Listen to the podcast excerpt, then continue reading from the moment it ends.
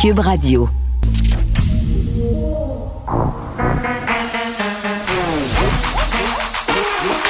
Elle a une opinion sur tous les sujets. Pour elle, toutes les questions peuvent être posées. Geneviève Peterson. Cube, Radio. Salut tout le monde, bienvenue à l'émission. Christian Dubé, petit vlimeux, a commencé son point de presse un peu trop à l'heure. On y va donc maintenant. Cette réponse extraordinaire. D'ailleurs, demain, demain, on ouvre la nouvelle catégorie de 35-39 ans. Et euh, pour les autres euh, groupes d'âge, j'aimerais juste rappeler euh, que même si votre catégorie d'âge est passée, et que vous n'avez pas pu le faire, vous pouvez toujours aller vous faire vacciner. Parce qu'on le voit, là, on suit nos statistiques, puis on voit les groupes, par exemple, de, de 60, 65 ans, 55 ans. On voit que les gens continuent de venir se faire vacciner. Alors donc, je le répète, même si votre tour est passé, vous pouvez venir toujours vous faire vacciner. Lundi prochain. Lundi prochain, c'est comme on l'appelle la semaine des jeunes. La semaine des jeunes, donc on va ouvrir euh, aux jeunes adultes de 18 à 34 ans euh, pour euh, le dernier groupe Blitz de, de, la semaine. On est, on est conscient que les plus jeunes attendent depuis très, très longtemps pour se faire vacciner. mais je suis confiant qu'ils vont nous surprendre positivement avec euh, de très, très bons taux de vaccination, puis on pourra vous en informer euh, dans les prochains jours. Maintenant, euh, quelques mots sur la situation sanitaire. à part certaines régions où on doit continuer de nous battre là, pour réduire la transmission, je rappellerai qu'on est vraiment dans la bonne direction. Euh, le nombre de cas sur une moyenne mobile de séjour, qui est un de nos grands indicateurs, est en baisse et maintenant régulièrement sous la barre des 1000 cas par jour. Ça, c'est une très bonne nouvelle. Les hospitalisations sont en baisse et le taux de positivité est en baisse aussi. Là encore, je veux remercier les Québécois pour, euh, pour leurs efforts. Puis je dirais que c'est grâce à notre solidarité et le respect des consignes sanitaires qu'on est dans cette situation-là on, continue comme ça, puis je pense qu'on va avoir un très bel été. Maintenant, quelques mots sur la vaccination des 12 à 17 ans. Euh, Santé Canada a approuvé le vaccin de Pfizer pour les 12 à 15 ans. Euh, notre santé publique, euh, qui a été très diligent là-dessus, je l'apprécie, tout le travail qui a été fait par le docteur Arruda et son équipe, nous ont dit qu'on peut aller de l'avant avec la vaccination de 12 à 17 ans. C'est une très bonne nouvelle. Euh, le SIC, comme vous le savez, va nous donner un avis, euh, un avis qui va rentrer la semaine prochaine confirmant l'utilisation pour cette clientèle-là, mais les équipes euh, de Daniel Paré sont déjà en préparation pour vacciner les 12 à 17 ans et donner une première dose avant la fin juin et on vise à donner la deuxième dose pour cette clientèle-là, pour nos jeunes, pour la prochaine rentrée scolaire. Je reviendrai avec mon collègue, le ministre de l'Éducation, Jean-François Roberge, euh, au cours de la prochaine semaine pour vous donner les détails de ce programme-là une fois qu'on aura reçu euh, l'avis du SIC peux pas m'empêcher de vous parler de la preuve vaccinale aujourd'hui. Avant que vous posiez la question, euh, je suis certain que quelques-uns d'entre vous auraient eu une question sur le sujet. Sait-on jamais. Alors, euh, comme promis, euh, je vous fais un suivi sur la preuve vaccinale électronique. Ce sera effectivement un code QR qui sera fourni par courriel aux Québécois. Donc, à partir de jeudi prochain, le 13 mai, les gens qui ont déjà reçu une dose ou qui iront se faire vacciner vont recevoir graduellement un courriel demandant s'ils veulent recevoir la preuve électronique, le fameux code QR. L'important, c'est que maintenant, on a l'outil et dès qu'on sera prêt à le déployer, on l'aura sous la main. Une preuve papier, cependant, continuera tout de même d'être donnée sur les sites après la vaccination je sais que vous allez me poser des questions euh, sur le passeport vaccinal, mais je vous réponds à l'avance que nous avons demandé à la santé publique euh, de faire les travaux intensifs là-dessus. Nous allons donc vous revenir prochainement lorsqu'on pourra discuter de l'utilisation de cette preuve vaccinale. En terminant, Je veux rappeler notre objectif est de vacciner le plus de Québécois possible le plus rapidement possible. Depuis la semaine dernière, la prise de rendez-vous a été ouverte à la population générale. Et depuis une semaine, 1,2 million de rendez-vous ont été pris et plus de 400 000 doses ont été administrées. Aussi, puisque les doses sont rentrées aujourd'hui, on va pouvoir augmenter la cadence de la vaccination dans les prochains jours. Je m'avance déjà sur le fait qu'on va avoir une bonne journée de vaccination aujourd'hui, peut-être même un record. Alors, on vaccine en fonction des doses qu'on reçoit. Plus les Québécois seront vaccinés, plus notre couverture vaccinale sera élevée. Et je le rappelle, on veut tous avoir un bel été. Merci beaucoup. Alors, euh, quelques nouvelles sur la vaccination là aujourd'hui, puis on le voit dans les centres, là, beaucoup euh, de photos circulent sur les médias sociaux. Il y a peut-être un petit peu plus d'attente que d'habitude. On voit qu'il y a un certain euh, engouement. Demain, on commence la vaccination pour les 35-39 ans. 40% de la population a eu une première dose par ailleurs, ce qui est quand même assez incroyable. Puis ça me fait rire parce que, bon, M. Dubé parle de la semaine des jeunes, hein, qui commencerait lundi prochain. On le sait, là, on descend par tranche d'âge euh, aux deux jours. Donc, la semaine prochaine, ça sera euh, les 30 à 35 ans. Et ensuite, on aura les 25 à 29 ans et ainsi de suite. Tout ça euh, pour se rendre, évidemment, aux ados. Puis ça, je reviendrai là, parce que des, une des pressions qui a été apportée lors du point de presse, c'est que même si notre tour était passé, c'est-à-dire si on n'est pas actuellement dans la tranche de personnes à si la vaccination euh, c'est pas ouverte. C'est toujours possible d'aller se faire vacciner. Est-ce qu'on va aux questions? On va pas aux questions tout de suite. OK, alors euh, voilà, c'est ça. Donc, c'est quand même euh, possible pour vous de le faire si votre tranche d'âge est passée. Ça, je pense que c'est important de le rappeler parce qu'il y avait un petit peu de confusion. Là. Des gens se disaient, OK, mais moi, si je suis plus euh, dans la tranche d'âge visée, est-ce que je peux y aller encore? Donc, la réponse, c'est oui. Et là, mise au point faite par Christian Dubé sur la situation sanitaire, on est quand même vraiment agréablement surpris. Là, on a plusieurs journées sous la barre des 1000. Par ailleurs, aujourd'hui, on est à 900 cas. Donc, ça continue de se maintenir. Les hospitalisations qui sont en baisse aussi. La positivité est en baisse aussi. Ça, ça veut dire euh, le nombre de tests qui ressort euh, positif euh, lorsqu'on va se faire tester. Et par ailleurs, à parté, j'ai eu droit, ben pas moi, mais un membre de ma famille, mon fils, pour ne pas le nommer, au test par gargarisme. Parce que, on le sait, les enfants avaient bien, bien peur hein, d'aller d'aller euh, passer le test parce que euh, ils avaient peur évidemment de se faire rentrer euh, le gros Q-tip dans le nez. Ben non, on peut maintenant le passer par gargarisme, mais il faut que l'enfant ait 5 ans. C'est-à-dire faut qu'il ait développé le réflexe de pouvoir se gargariser et se brosser les dents sans avaler sa pâte à dents.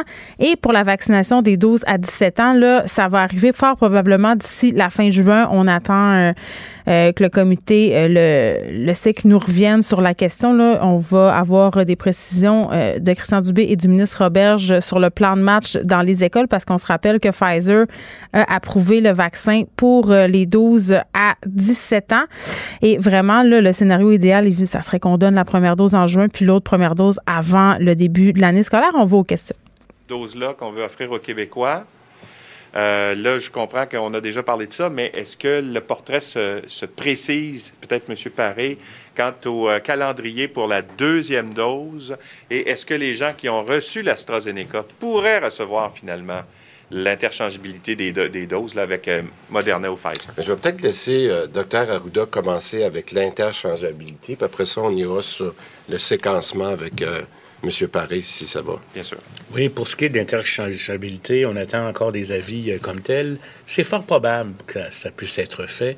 Il y a souvent même des avantages à utiliser deux vaccins différents dans beaucoup de types de vaccins parce que chacun a son mécanisme de stimulation. Il y en a qui vont stimuler plus l'immunité morale, qui est l'immunité euh, des anticorps qui se développent rapidement, puis d'autres qui vont aller jouer sur la ce qu'on appelle la mémoire cellulaire, qui sont des, cellules qui, même quand ils vont rencontrer le, le virus, quelques années plus tard, vont pouvoir reprogrammer. C'est comme s'ils avaient euh, en stock euh, la recette. Donc, euh, oui, effectivement, c'est quelque chose qui va être regardé, bien entendu. Il faut juste s'assurer qu'il n'y a pas d'effet pervers, qu'il n'y a pas une diminution de l'immunité, justement, comme telle. Puis, je voulais profiter de l'occasion pour vous dire, on vous avait parlé de quatre personnes qui avaient fait des thromboses suite à de la vaccination dont un décès, malheureusement. Mais on vient d'avoir la confirmation du, quatrième cas, qui est vraiment un, cas euh, de vipite, mais la personne va bien. Elle, récupère maintenant à la maison. Ça a été une thrombose qui a été euh, traitée adéquatement et donc elle récupère.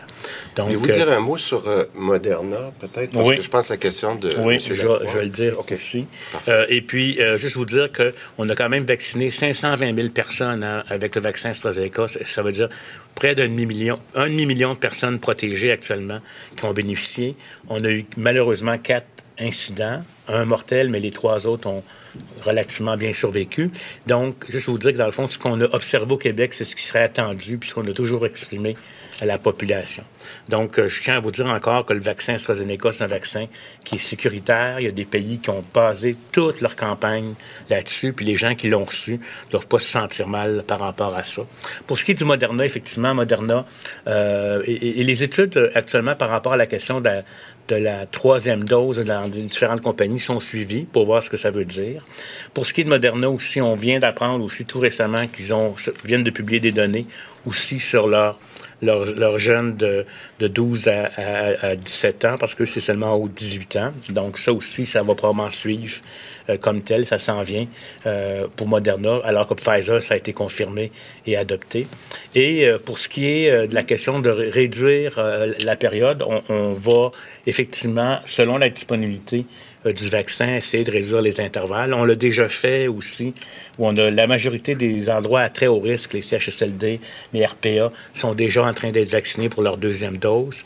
Et euh, je vous dirais qu'à mesure qu'on a du vaccin, on va bien entendu réduire l'intervalle, mais on est confiant encore qu'avec les délais qu'on a donnés au Québec, les gens sont relativement protégés et on a donné priorité aux maisons des CHSLD, les immunosupprimés et les gens qui vivent en RPA et bien entendu les gens de 70 ans et plus. Je veux qu'on se parle un peu de la preuve vaccinale électronique. Ça, c'est le nouveau nom de code pour le passeport vaccinal. Je pense que ça fait moins. Euh, ça, suscite moins lire et l'opprobre que de parler du passeport vaccinal que de dire une preuve vaccinale euh, électronique. Christian Dubé, euh, qui a essayé de devancer les questions des journalistes, je pense qu'il est un petit peu tanné de se faire questionner sur le passeport vaccinal. En même temps, euh, c'est questionnant, cette affaire-là. Est-ce que c'est questionnable? Bon, je le sais pas. Vous le savez que moi, j'étais un peu frileuse par rapport au passeport vaccinal qui serait utilisé, par exemple, pour obtenir des droits ici, là, au Québec, c'est-à-dire euh, tu dois montrer ta preuve vaccinale si tu veux fréquenter un restaurant, un cinéma, une salle de spectacle. Euh, puis, tu sais, pour en avoir un peu discuté avec Pierre Thibault hier, de la, nouvelle association des bars, euh, à un moment donné, c'est quelque chose de très... puis même si ça en fait sautiller quelques-uns, de dire que de la vaccination, c'est un choix, que c'est un choix personnel, je comprends qu'on est dans une question de santé publique, mais au Québec, la décision qu'on a prise socialement, là, à venir jusqu'à présent, c'est de ne pas obliger la vaccination. On ne nous oblige pas à faire vacciner nos enfants, par exemple, pour aller à l'école. Euh, donc, si on ouvre la porte à tout ça, à mon sens, c'est une obligation déguisée. Donc, si on veut aller là, il faut le dire. C'est pas qu'on ne peut pas y aller, mais si on y va, euh, que ce soit clair. Donc là, ce qu'on nous dit du côté de la fameuse preuve vaccinale électronique, c'est qu'à compter du 13 mai, les gens qui ont déjà reçu une première dose de vaccin, on va recevoir un courriel euh, pour nous demander si on veut recevoir la preuve vaccinale. Moi, je vois déjà la catastrophe. tu sais, les courriels qui vont dans le spam, dans le junk mail. Je l'ai pas eu. Le courriel du gouvernement, euh, c'est pas trop clair aussi. Là, tu reçois un courriel pour te demander si tu veux recevoir une autre preuve. Euh, branle-bas de combat et chaos à venir, à mon sens. Là, je suis pas certaine que ça va si bien fonctionner. Est-ce que c'est pour ça qu'on va continuer de nous donner une preuve papier euh, quand on va se faire vacciner? Puis je vous disais l'autre fois que j'avais très, très peur de la perte. Il y a une auditrice qui me donnait un bon truc. Elle m'a dit, Geneviève, mets le petit pépier dans ton enveloppe de cellulaire.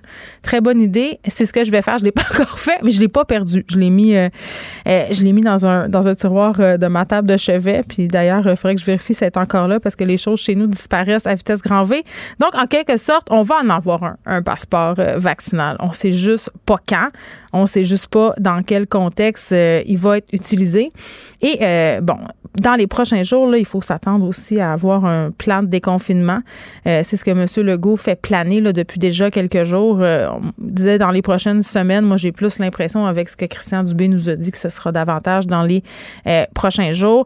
Monsieur Legault qui a dit à Christian Dubé qu'il voulait ça, qu'il voulait un reopening euh, roadmap comme en Saskatchewan. Ça m'a bien fait rire euh, par ailleurs de voir les articles où il est cité Monsieur Legault en disant regarde bien Christian, moi c'est ça que je veux, je veux ce qui s'est passé en Saskatchewan. Puis ce qui plane, c'est la réouverture des terrasses à compter du 1er juin. Puis je vous explique là, c'est quoi le Reopening Roadmap en Saskatchewan. C'est qu'on associe des cibles de vaccination à des assouplissements sanitaires. Tu sais, c'est un peu euh, euh, comme ce qu'on discutait là avec certains experts de nous donner clairement des objectifs. Je pense que c'est un peu inspiré de tout ça.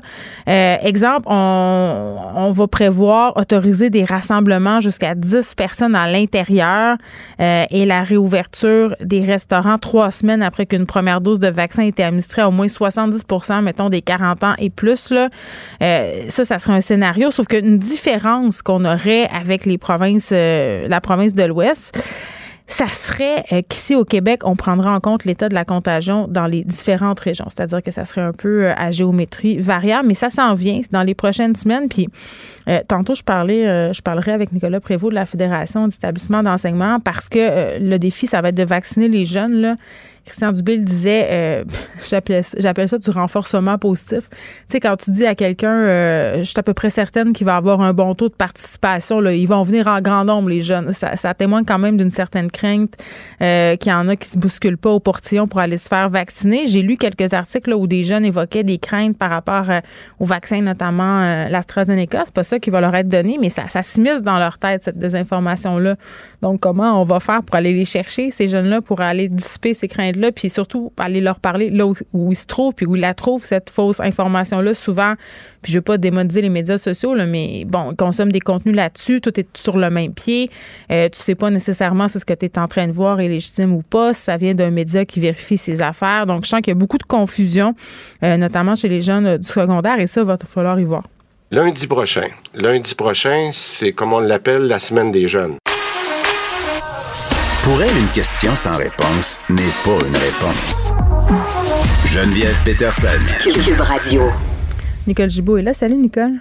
Bonjour Geneviève. Bon, on revient euh, sur Gilbert euh, aussi, là, qui faisait l'objet d'une poursuite de Patricia Tulane euh, au civil. C'est autour de la réalisatrice Lynn Charlebois d'intenter une poursuite contre M. Rozon. Elle le poursuit pour 1,7 million de dollars pour un viol allégué qu'il aurait commis en 1982 et qui aurait évidemment chamboulé la vie de Mme Charlebois.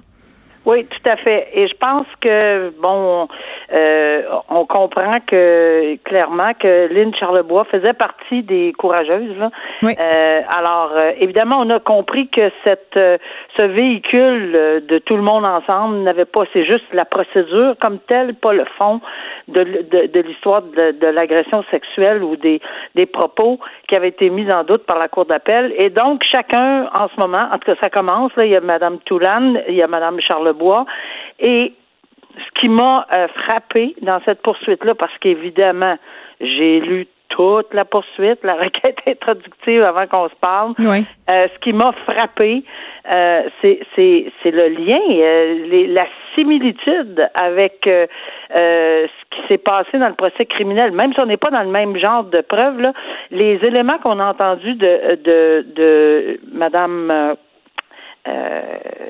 voyons comment Madame Charrette. Oui lors du procès criminel était vraiment très similaire, c'est-à-dire, tu sais, genre là, que bon, on prend, on, s'inquiète pas de rien, mais tout d'un coup, il arrive quelque chose, puis euh, bon, alors c'est fort intéressant de voir la similitude euh, des, du récit dans à peu près les, tu sais, ça, ça, se ressemble vraiment beaucoup. Ben, on parle presque de modus operandi. Un modus, c'était m'en aller là, le modus operandi operandi semble le même. C'est certain que il est allégué, il, est allégué qu'elle a été agressée sexuellement, violée sans son consentement. la description est assez euh, terrible.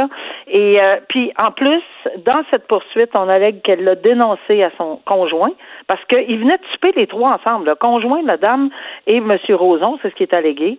On, on allègue aussi que son conjoint était hors de lui, mais que, bon, pour toutes sortes de raisons, euh, elle ne voulait pas qu'il le confronte. Euh, elle allègue également, puis ça, ça, ça m'a mais question, euh, déstabilisé. Est-ce qu'il emmenait large déjà à cette époque-là, M. Roson? Oui.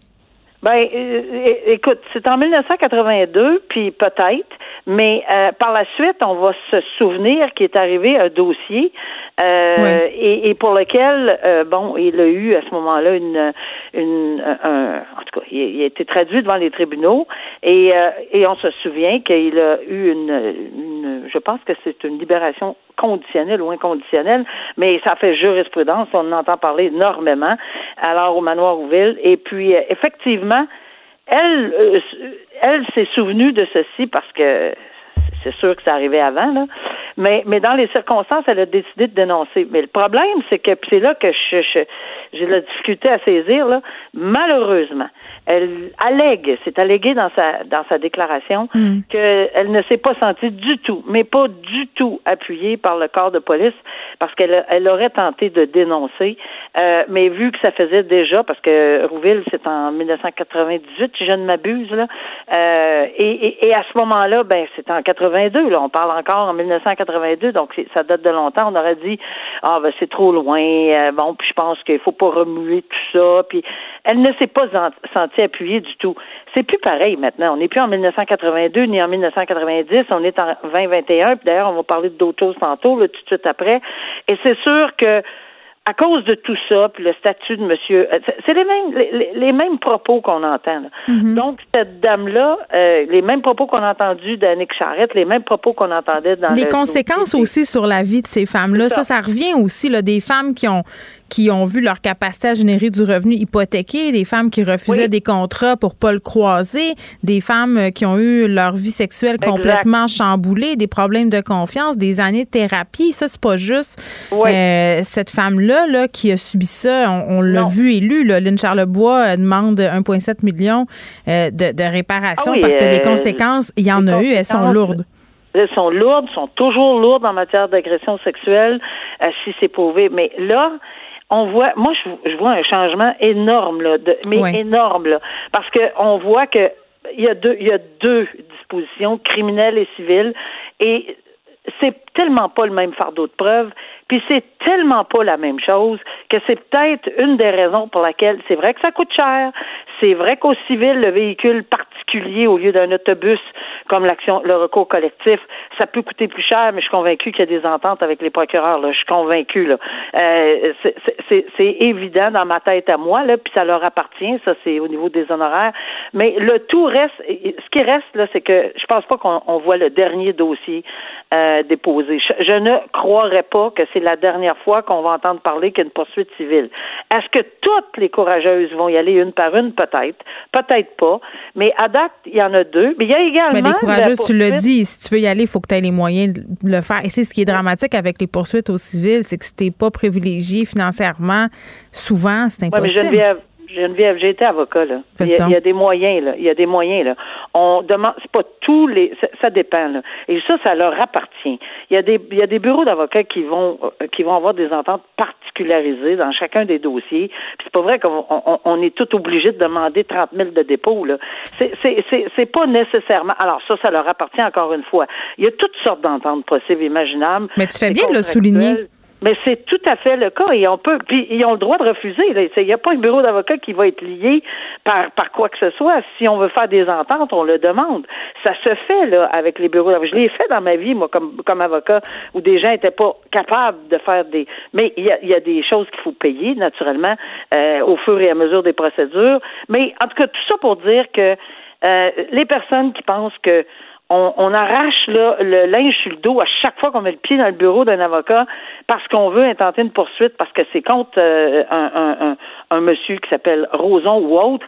Ben, oui, ça se peut, mais oui, ça se peut aussi qu'on trouve des bureaux d'avocats qui le font autrement. Donc, je, si on y pense, là, ben qu'on c'est un peu c'est un peu magasiner son procureur, malgré qu'on veut pas euh, nécessairement toujours prendre euh, n'importe qui, là, et ça j'en conviens, là, mm-hmm. euh, on, on, veut le faire. Bon, en tout cas, ceci dit, la preuve est tellement pas la même, c'est 50 plus 1 par prépondérance de preuves, et évidemment, c'est pas du tout le même système, et, et M.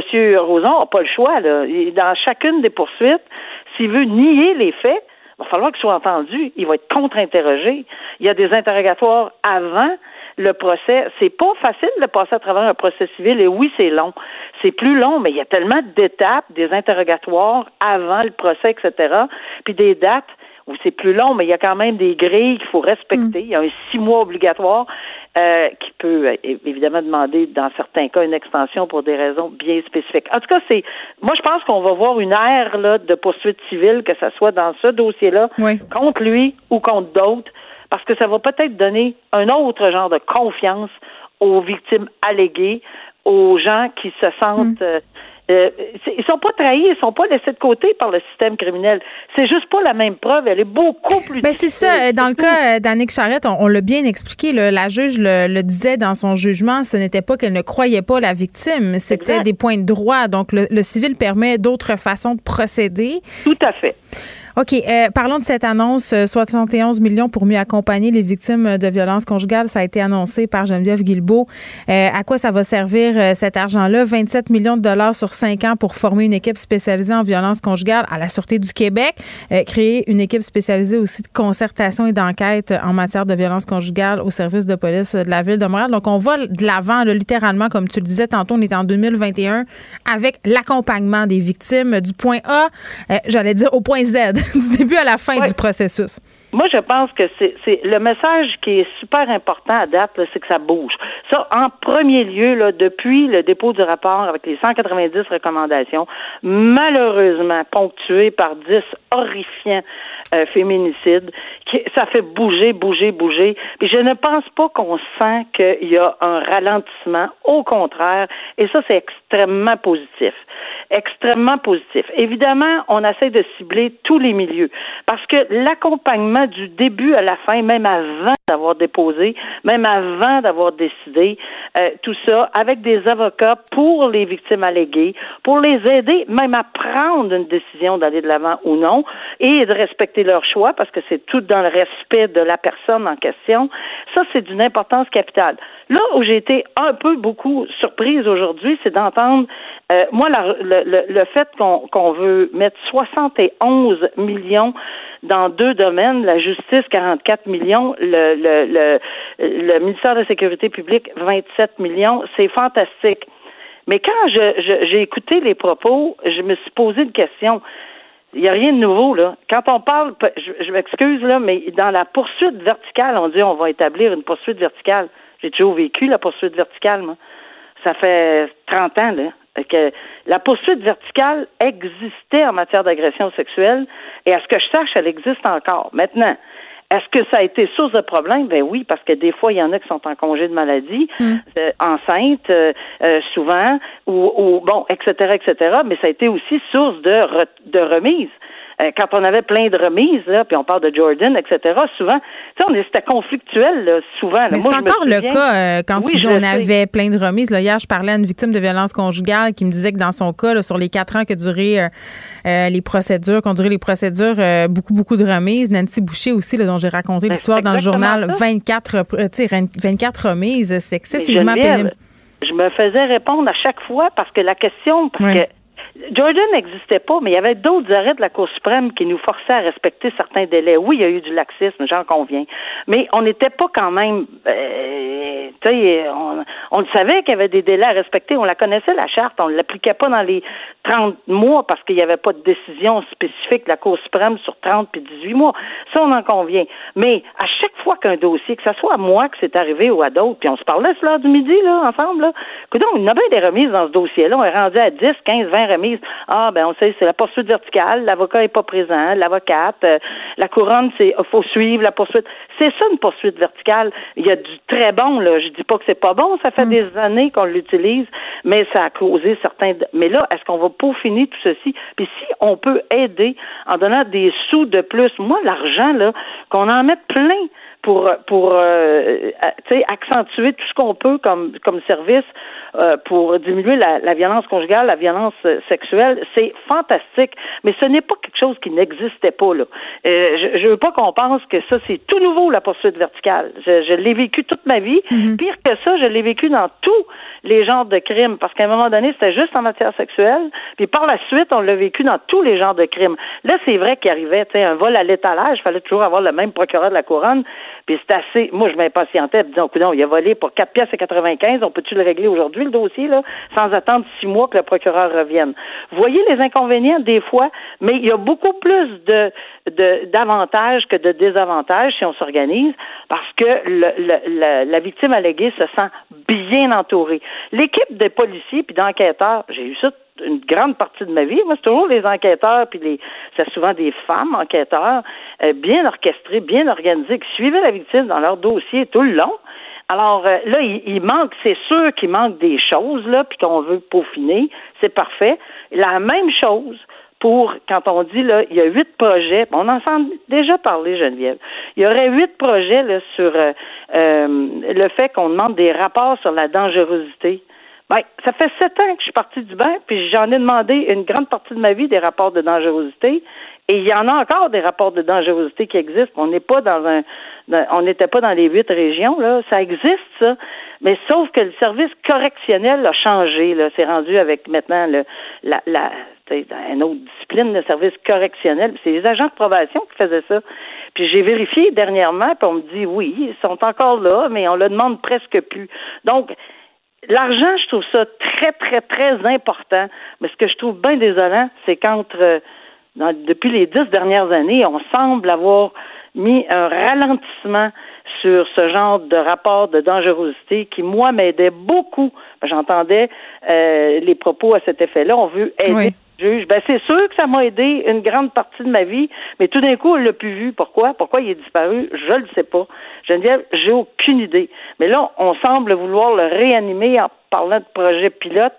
Mais oui, tu m'en avais parlé là, ça t'avait laissé euh, vraiment euh, ben, circonspect parce que, tu l'avais utilisé exactement. Euh, donc ce 71 millions pour mieux accompagner les victimes de violences conjugales, c'est un autre bon pas, un autre pas pardon dans la bonne direction. Nicole, merci, on se reparle demain. À demain, au revoir. Geneviève Peterson. Elle réécrit le scénario de l'actualité tous les jours vous écoutez Geneviève Peterson. Cube Radio.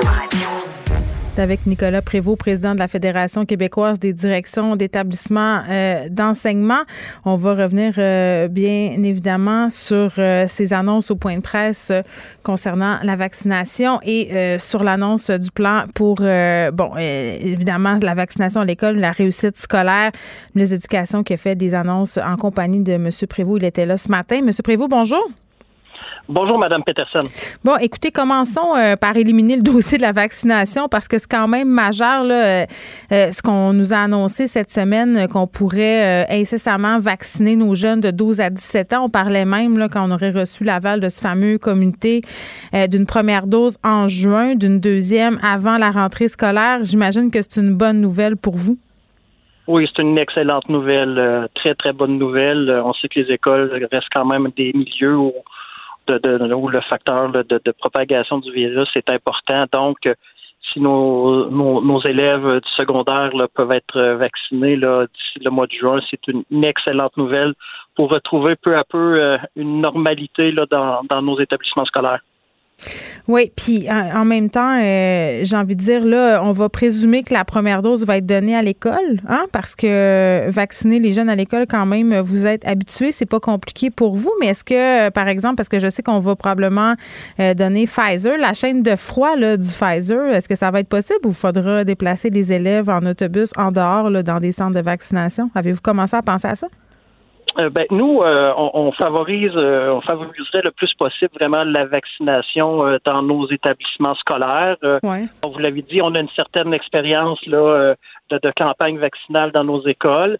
ça serait beaucoup plus facile pour nous de, rejoindre le plus d'élèves possible et le plus de parents possible pour bien les informer. Donc, il y a beaucoup d'avantages. Bien entendu, le faire d'ici euh, la fin de l'année scolaire, euh, euh, ça serait encore plus facile parce que si on avait dû l'organiser durant l'été, bon, de rejoindre tout le monde et, mm. surtout le, c'est pas tout le monde qui est à l'école pendant l'été ou au travail. Donc, nous, on croit que c'est vraiment plus facilitant, si c'est possible, que des, les, que les équipes soient assez complètes, qu'il y ait assez de jeunes au niveau de la santé publique pour faire cette campagne mm. de vaccination là pour nos jeunes. Je pense que euh, ça serait très facilitant. Oui, puis en même temps, euh, si on réussit à avoir les deux doses avant le début de la rentrée scolaire, ça nous assure d'avoir une année relativement normale. Oh oui, et c'est tellement souhaité là, par les différents acteurs, là, les directions d'école particulièrement, à tout le monde dans les dans les dans les écoles, les élèves euh, en premier lieu, là, mm. de retrouver une, vie scolaire euh, plus plus euh, plus normal. Oui, parce que ça affecte le réussite scolaire, là, cette espèce de va-et-vient là. On va y venir, mais juste avant, euh, bon, le, ministre Dubé utilisait un peu une stratégie de renforcement positif tantôt au point de presse en disant on le sait que les jeunes vont venir nombreux, qu'on va atteindre une bonne participation, un bon pourcentage de jeunes euh, vaccinés. Pourtant, ce que je disais dans différents articles, c'est que certains jeunes sont inquiets euh, par rapport au vaccin. C'est quoi les échos sur le terrain? Qu'est-ce que vous entendez par rapport à ça? Euh, sur le terrain, c'est quand même, je vous dirais, ça semble assez positif. mais oui, quand même une inquiétude là, des, des, des, élèves là, du secondaire Aux, effets secondaires là, du vaccin. Mm-hmm. Et on sent aussi quand même cette solidarité-là, je vous dirais, des élèves en disant euh, on veut aussi revenir le plus possible à, une vie sociale et pédagogique normale. Donc, euh, euh, ça fera peut-être pencher la balance là, sur leur choix euh, sur leur choix finaux pour euh, se faire vacciner ou non. Oui, il faudrait, parce qu'à partir de 14 ans, ils peuvent faire, euh, évidemment, ils peuvent prendre le choix qu'ils essaient. Puis c'est ça, je pense qu'il faudra leur faire miroiter l'univers des possibles une fois qu'ils seront vaccinés. Je pense que ça va être la meilleure stratégie. Ils n'ont pas beaucoup aimé ça, être privés de leurs amis pendant tout ce temps-là. Là, on revient sur les annonces du ministre de l'Éducation, Jean-François Roberge, qui a annoncé une série de mesures. C'est 110 millions de dollars pour soutenir la réussite éducative. une partie notamment de ce montant-là va être investi pour la mise en place des camps euh, pédagogiques pendant l'été pour aider, j'imagine, les jeunes qui sont dans des situations où on a des difficultés scolaires? Oui, oui. Euh, c'était une de, nos recommandations d'ailleurs d'utiliser les, structures existantes au niveau des municipalités euh, qui existent déjà au niveau des camps de jour, de certains cas qui, qui, sont très différents d'une municipalité à l'autre, mais qui existent déjà. Nous, au niveau scolaire, on était là pour les soutenir, dans le fond, pour leur donner des outils euh, au niveau euh, de l'apprentissage, de, la lecture et, de l'écriture. Puis on le sait, puis c'était bien, euh, bien nommé ce matin. dans le fond, c'est d'éviter ce, ce, cette non-stimulation d'avoir aucun accès à de la lecture ou à un petit peu de mathématiques durant l'été. Le but n'est pas de, de surcharger les enfants non plus pendant la période estivale euh, au niveau d'un contenu en français ou en mathématiques, mais c'est de garder juste allumé euh, cette relation-là euh, avec la lecture. Donc, et, ça vise beaucoup nos élèves vulnérables. Le défi va rester, bien mm. entendu, euh, de les rejoindre. mais c'est ça. Euh, cette information-là. Monsieur Prévost, euh, c'est parce que là, vous, vous, me dites ça, puis je me dis, OK, mais ces jeunes-là qu'on veut aller chercher avec les camps pédagogiques, est-ce que c'est les mêmes qu'on visait avec les programmes de tutorat qui ont été mis en place cet hiver? Parce qu'il y a de l'argent aussi qui va aller pour ça. En quelque sorte, est-ce qu'on transitionne entre les deux? Parce que si on sont déjà, entre guillemets, dans le système, à mon sens, c'est facile de les enjoindre à suivre ces camps pédagogiques-là? Oui, mais durant l'année scolaire, euh, bon, euh, on les a avec nous, donc c'est facile de d'offrir un service de soutien pour nos élèves vulnérables. Pendant la période estivale, c'est bon, ça va être vraiment d'aller les, les les chercher parce qu'on sait que souvent, bon, beaucoup de jeunes vont s'inscrire dans des camps euh, de différentes natures durant l'été, mais on a beaucoup, puis il faut se dire, une clientèle vulnérable qui, elle, ne sera peut-être pas dans ces camps-là. Ça va être de bien expliquer aux parents euh, parce que c'est les mêmes élèves qui sont visés, justement pour pas qu'il y ait ce, bris de, de, de, de, connexion un peu avec le réseau scolaire. C'est ça qui est important euh, et que la recherche démontre, qu'il n'y ait pas ce vide-là pour pas que quand ils vont revenir en septembre prochain, qu'on reparte de zéro. Mais c'est ça. Euh, euh, on a du retard qui s'accumule. Puis ça, moi, en tout cas, comme parent, ça m'inquiète énormément. Puis, tu sais, pas seulement pour les élèves qui sont en difficulté, là, pour les élèves qui fonctionnent bien puis qui ont continué de bien fonctionner relativement euh, pendant la COVID parce qu'ils existent, ces élèves-là, quand même. Là, ils sont quand même euh, nombreux.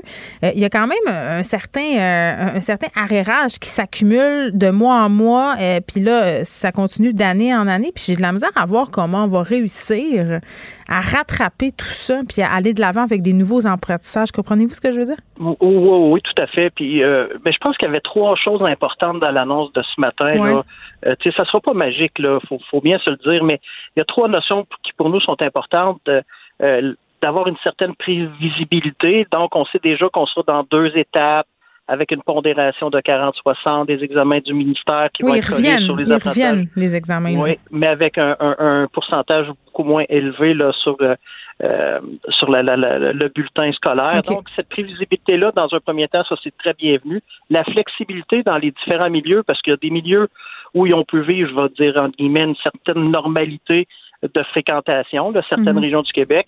Puis on a d'autres régions qui sont à distance depuis ou ont été à distance pratiquement toute l'année. Donc euh, on n'est pas. Euh, puis le temps, se laisser du temps. Oui, on va y arriver, euh, Madame Peterson. C'est bien évident, mais il faudra pas s'attendre à ce que ça se fasse sur, sur une période d'un an. Nous, on, envisage que ça sera à plus long terme, mais oui, euh, on va être capable de reprendre le retard. Ben oui, parce que est-ce qu'il faudra s'attendre à avoir une génération d'élèves diplômés entre guillemets euh, avec des compétences qui sont plus ou moins optimales, tu sais, parce que c'est ça, c'est ça qui fait peur aux gens. Dans le fond, c'est tu dis ok, mon enfant est au secondaire, est-ce qu'il va arriver au cégep moins fort, est-ce qu'il va arriver à l'université moins fort, est-ce qu'il y aura moins d'opportunités à cause de son de ses résultats qui sont en, partie dus à la COVID? C'est ça qui fait peur au monde en ce moment. Oui, euh, l'inquiétude est plus grande sur, euh, vous l'avez bien dit, là, sur les, les, transitions dans le fond entre le primaire et le secondaire. Mais là, on reste dans le même, on reste dans le même ministère, donc euh, les gens du secondaire savent déjà précisément que les élèves de sixième année qui vont arriver ne seront pas au même niveau que les élèves des dernières années.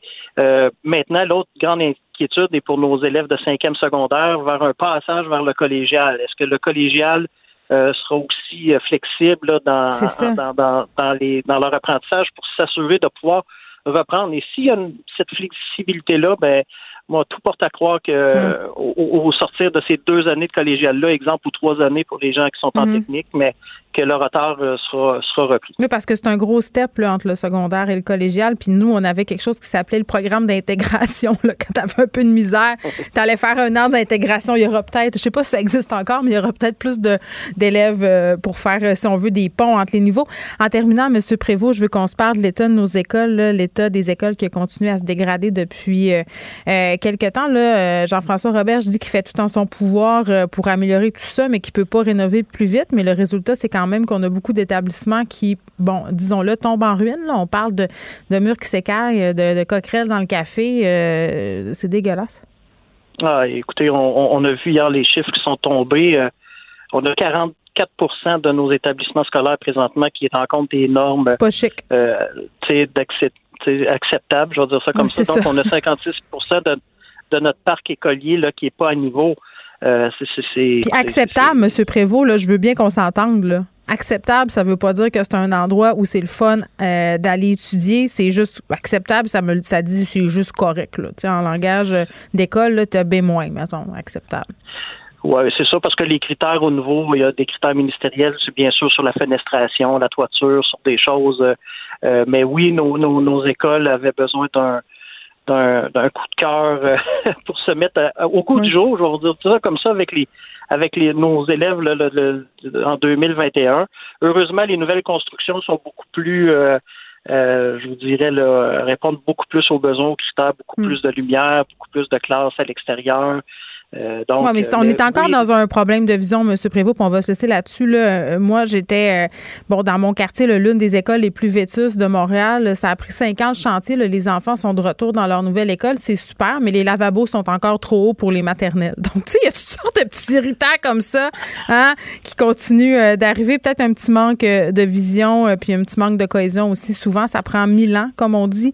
Mais on nous assure qu'on rénove, qu'on rénove. Pardon. Nicolas Prévost, merci. Président de la Fédération euh, québécoise des directions d'établissements d'enseignement. Geneviève Peterson, la déesse de l'information. Vous écoutez Geneviève Peterson, Cube Radio. On est avec Ali Nestor, qui est fondateur de l'organisme Ali et les princes et princesses La Rue. Salut Ali. Salut. Bon, on se parle parce qu'il y a une augmentation de la violence, de la détresse aussi observée euh, chez les jeunes euh, durant, euh, puis à cause aussi de la pandémie. puis on s'en était parlé aussi l'autre fois là, du fait qu'on t'en avait perdu quelques-uns de vue pendant le confinement. Et là, tu fais une sortie pour demander au gouvernement d'aider davantage les organismes comme le tien, pas seulement le tien. Là, tu parles de tout le milieu communautaire, les gens qui œuvrent finalement auprès des jeunes vulnérables. C'est quoi, c'est quoi la situation? Des jeunes dont tu t'occupes en ce moment? Là? Ben, la situation des jeunes dont je m'occupe ou euh, d'autres organismes comme Équipe RDP ou TikTok, mm-hmm. euh, la Maison d'Haïti, euh, tous ces gens-là, Forum Jeunesse, les jeunes sont en situation de détresse. Il y a une détresse psychologique qui existe, qui, est vraiment grande chez les jeunes, et c'est pas pour rien. regardez, on, on, parle beaucoup dans les médias que euh, les personnes qui travaillent au niveau du service essentiel, euh, une personne sur deux est en détresse psychologique. Mais ces personnes-là, ben, ce sont des parents aussi. Fait qu'imaginez-vous, on, s'imagine en tant qu'enfant, je vois, je vois mes, parents qui sont supposés être là pour me rassurer, rassurer qu'ils mm. sont en détresse eux-mêmes. Ben, ça, c'est sûr que ça va créer encore une plus grande panique chez moi. Donc cette détresse-là, malheureusement, ces jeunes-là n'ont pas toute, toute la notion, les notions nécessaires pour mm. mieux réagir que les que des adultes qui ne sont pas en, en situation de vulnérabilité. Donc, ces jeunes-là ben, réagissent malheureusement d'une façon différente. Donc, oui, on parle de, de violence, mais le vrai problème, c'est pas la violence qui existe dans les rues en ce moment. C'est le pourquoi de cette violence-là. C'est ça qui, c'est ça qui est le vrai problème. Donc, il y a une détresse psychologique. Pourquoi? L'isolation est un, gros problème en ce moment. Ces jeunes-là sont, malheureusement, pour bien faire au niveau de la pandémie, on dit à tout le monde de s'isoler. Mais ben, il y a des conséquences à l'isolation. Donc, ces jeunes-là, il y a une augmentation au niveau de la consommation aussi, euh, que ce soit d'alcool ou de drogue, mais dû à l'anxiété aussi. oui, c'est comme si euh, ce que tu me dis, c'est que ces jeunes-là se retrouvent euh, finalement, toute la famille est en détresse dans certains cas. la famille fait face à de l'anxiété. et là, les jeunes sont isolés puis sont tentés un peu de régler leurs problèmes par eux-mêmes, puis c'est pas toujours heureux. C'est ça que je comprends. C'est exactement ça. Donc, qui dit justement les parents eux-mêmes. Donc, on parle, on, parle d'un haut taux de pourcentage de, d'adultes, de, parents qui sont en situation de détresse. On, le voit aussi, surtout dans, dans, le milieu de la santé. Mais il y a beaucoup de travailleurs de la euh, santé qui sont des, euh, des personnes racisées. Là. Je pense que c'est important qu'on le souligne, des préposés aux bénéficiaires, infirmiers, infirmières. Racisées et autres, bien sûr, effectivement. Donc, ce n'est pas pour rien que, effectivement, ces jeunes-là sont en situation de, de détresse mm. eux-mêmes parce que les parents, les parents qui sont supposés être là pour les rassurer ont eux-mêmes des difficultés. Donc, donc oui, il y a quelque chose à faire pour les jeunes, effectivement. Donc, ça prend beaucoup plus de ressources. Mais ces parents-là aussi ont bien sûr ont besoin d'aide, ont mm. besoin de support. Donc, tous, tous ces organismes qui existent, moi, moi, depuis que j'ai une psychologue à l'interne, je vois une différence complet euh, dans l'évolution de mes jeunes. Donc, déjà, juste à la base, là, il faudrait que le, gouvernement puisse accorder des financements au, minimum qui, règle, qui aiderait à régler cette situation-là, que chaque organisme ait un psychologue ou une psychologue à l'interne qui, qui puisse rencontrer ces jeunes-là, qui puissent parler, parce que ces jeunes-là ont besoin d'être supportés, ont besoin euh, de pouvoir communiquer cette détresse-là. Ben oui, puis bon, euh, il y a des organismes aussi euh, qui sont pas capables de suffire à la demande. Là, je voyais que même vous, chez Prince et Princesse de la rue, c'était difficile. Euh, vous n'êtes pas capable d'aider tout le monde. Puis, tu sais, il y a des affaires, je pense qu'il faut se dire à l'instant que la police peut pas faire, que la ville peut pas faire. Tu sais, quand il était tout, quand on, a été question de toutes ces fusillades dans certains quartiers de Montréal, on a beaucoup parlé de répression. Puis à chaque fois que je parlais à des policiers, ils me disaient oui, la, la répression, c'est la dernière solution. Mais avant d'en arriver là, il faut agir en amont. Puis c'est ça que ces organismes-là peuvent faire, non? Oui, exactement. C'est exactement parce que ces organismes-là, on est les premiers, on est en ligne de front. C'est nous qui, c'est nous qui, qui, qui vivons la réalité de ces jeunes-là, qui sont avec ces jeunes-là. Mais malheureusement, euh, les subventions ne viennent pas avec. Ce sont les policiers qui sont qui sont subventionnés au maximum. Donc, il y aurait y aurait moyen de travailler de pair avec ces policiers-là. Donc, en travaillant de pair avec ces policiers-là aussi, on arriverait aussi à, comment je pourrais dire à, résoudre un certain problème qui existe déjà aussi entre les jeunes versus la police. Oui, puis en même temps, euh, je me dis, sais, à quel, parce que là, tu me disais, si on a des sommes supplémentaires, moi, je voudrais avoir des psychologues dans tous les organismes, mais qu'est-ce qu'on pourrait donner d'autre à ces jeunes-là, outre des services psychologiques euh, qui seraient octroyés par ces milieux communautaires-là si on augmentait les subventions? Ben, déjà, les jeunes ont, déjà, exemple, moi, en ce moment, on est, dans une situation où on reçoit beaucoup plus de jeunes qu'à l'habitude. Donc, on est en train de regarder la possibilité d'avoir d'autres locaux pour pouvoir accueillir plus de jeunes. Donc, je peux pas, je peux pas me permettre de refuser des jeunes en leur disant que j'ai pas de place. Donc, ces jeunes-là ont besoin, ont besoin de, de place pour aller, euh, pour, pour, pouvoir se retrouver, se regrouper. Donc, euh, lorsqu'on entend, exemple aussi, que des écoles euh, ouvrent, ferment, ouvrent, ferment, les jeunes, les jeunes ne vont pas seulement à l'école pour au niveau de l'apprentissage, au niveau au niveau académique. Il y a, il y a tout il y a tout un, phénomène qui qu'on voit aussi le, sentiment que les jeunes vont rechercher.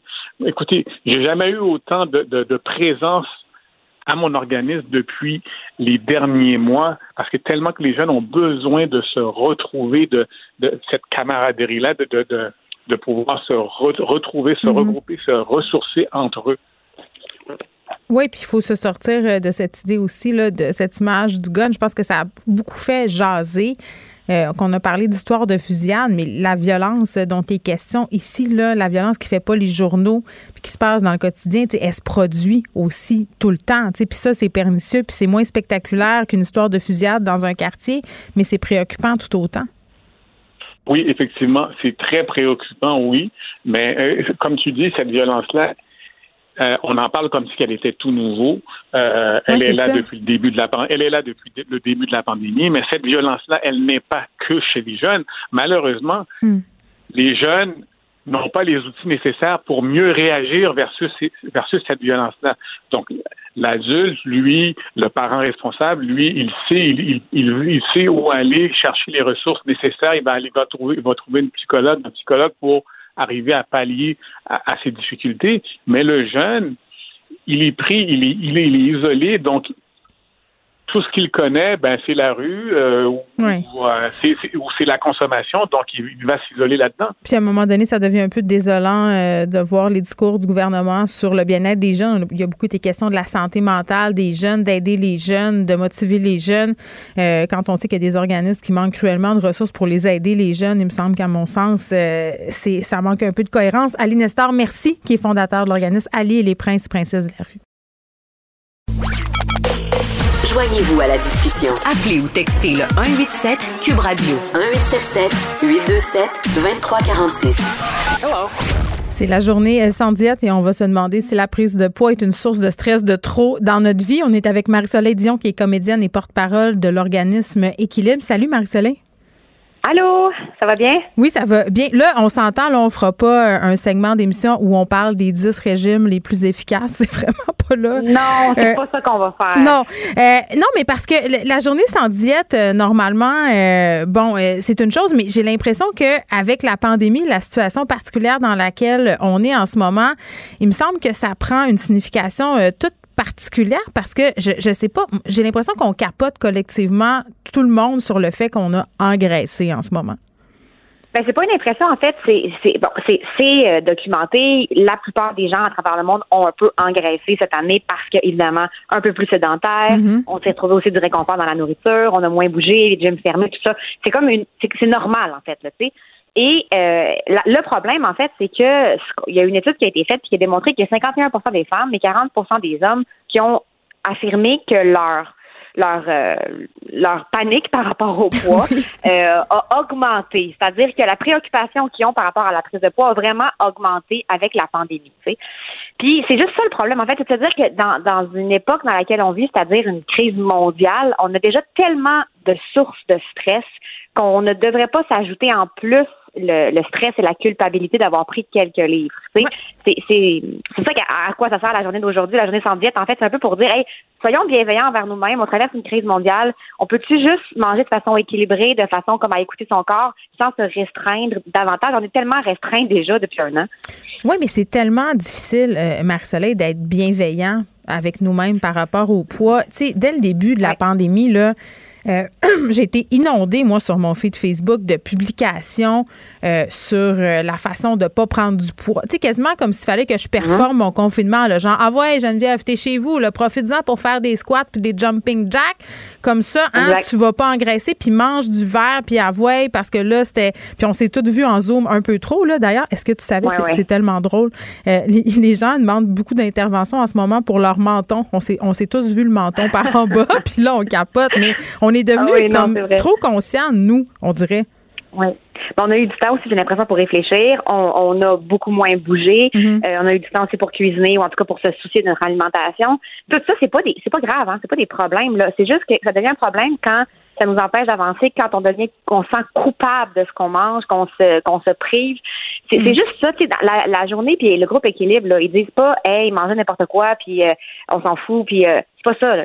C'est juste de dire, hey, mangeons avec sensibilité, écoutons notre corps, écoutons nos besoins, euh, soyons bienveillants envers nous-mêmes, mangeons de façon équilibrée. Tu sais, c'est, juste une affaire bien basique, mais des fois qu'il faut se rappeler. Ben, Marcellé, j'ai envie de te dire, manger de façon équilibrée, écouter son intuition. euh, ça a l'air plus facile à dire qu'à faire parce que euh, c'est comme si on était dans une relation de plus en plus tordue avec la bouffe.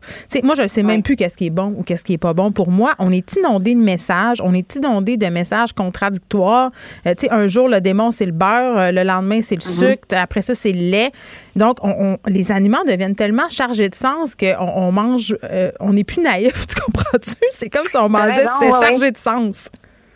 Tu as tout à fait raison. En fait, c'est évidemment quand on dit là, journée sans diète, pas faire de diète, on, on parle pas des diètes qui sont justement, mettons, pas manger de beurre ou pas manger de des choses qui sont mettons, t'es intolérante aux produits laitiers, t'en manges pas, évidemment, ou tu Mhm. as une certaine maladie ou t'es cœliaque ou tout ça. Il y a plein de, de diètes comme ça qui sont comme imposées à cause de la santé, c'est une évidence.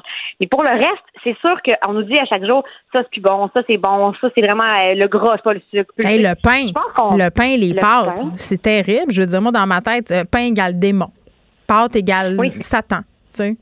pour la, pour la prise de poids, mais après ça, de ce qu'on nous dit, mais après ça, pour euh, tu sais ce que ce que ça t'apporte en quand on y pense, là, que ça t'apporte au niveau nutritionnel. Tu sais, faut, faut revenir un peu à la base de La l'alimentation aussi. C'est fait pour oui, oui, mais pour vrai, il y a du réconfort à la nourriture, il y a, il y a un moment d'apaisement, il y a un moment de, de se nourrir. Tu sais, c'est c'est pas juste penser à qu'on maigrit ou on grossit quand on mange. Se nourrir, c'est une activité, c'est une activité qui fait qui, qui fait partie d'un processus aussi pour se sentir bien.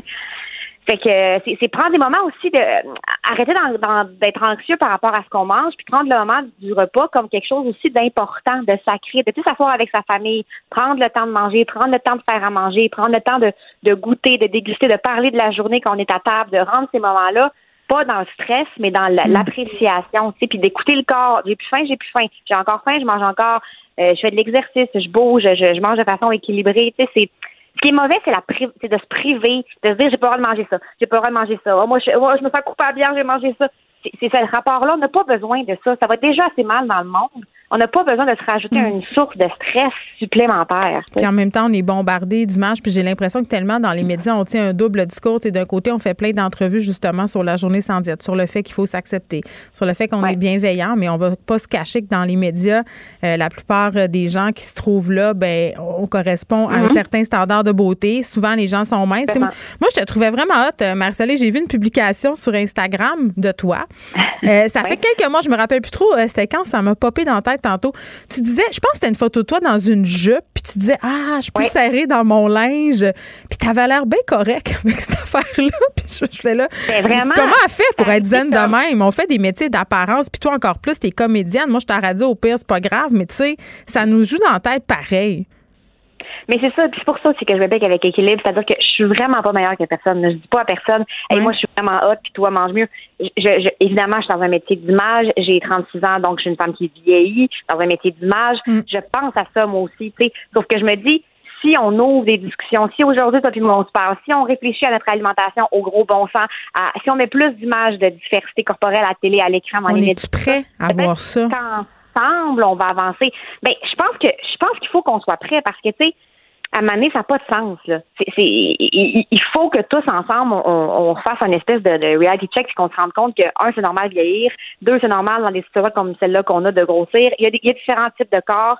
Ces différents types de corps-là méritent tous d'être euh, d'être montrés à l'écran, dans, la, dans les médias, en pub c'est sûr évidemment que je te dis ça puis que je le sais qu'on va se on, va se laisser puis qu'on va aller voir la télé puis ça va être plein de corps parfaits sauf que juste en parler une fois de temps en temps ouvrir des discussions parler à nos kids tu sais, toi puis moi, on a des kids, pas devant nos kids, dire je suis grosse, je suis laide, ah, j'ai pris des livres, ah, mon Dieu, non, j'ai du gâteau, demain, il faut que je fasse des exercices. On a une responsabilité aussi par rapport à nos kids. Ben, tellement. Je, puis je suis contente que tu ouvres la porte des enfants. Moi, un des moments où j'ai été le plus déstabilisée comme mère, là, je te raconte, euh, j'étais assise sur le, les marches d'en arrière avec ma fille, euh, qui à l'époque doit avoir 7-8 ans.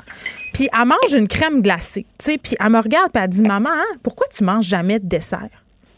Puis là, là, j'étais comme, je savais pas quoi répondre parce que la vérité, c'est que je mangeais pas de dessert parce que je voulais pas être grosse. C'est ça qui, c'est terrible à dire, c'est full grossophobe, mais je gage honnête, c'est ça que je pensais.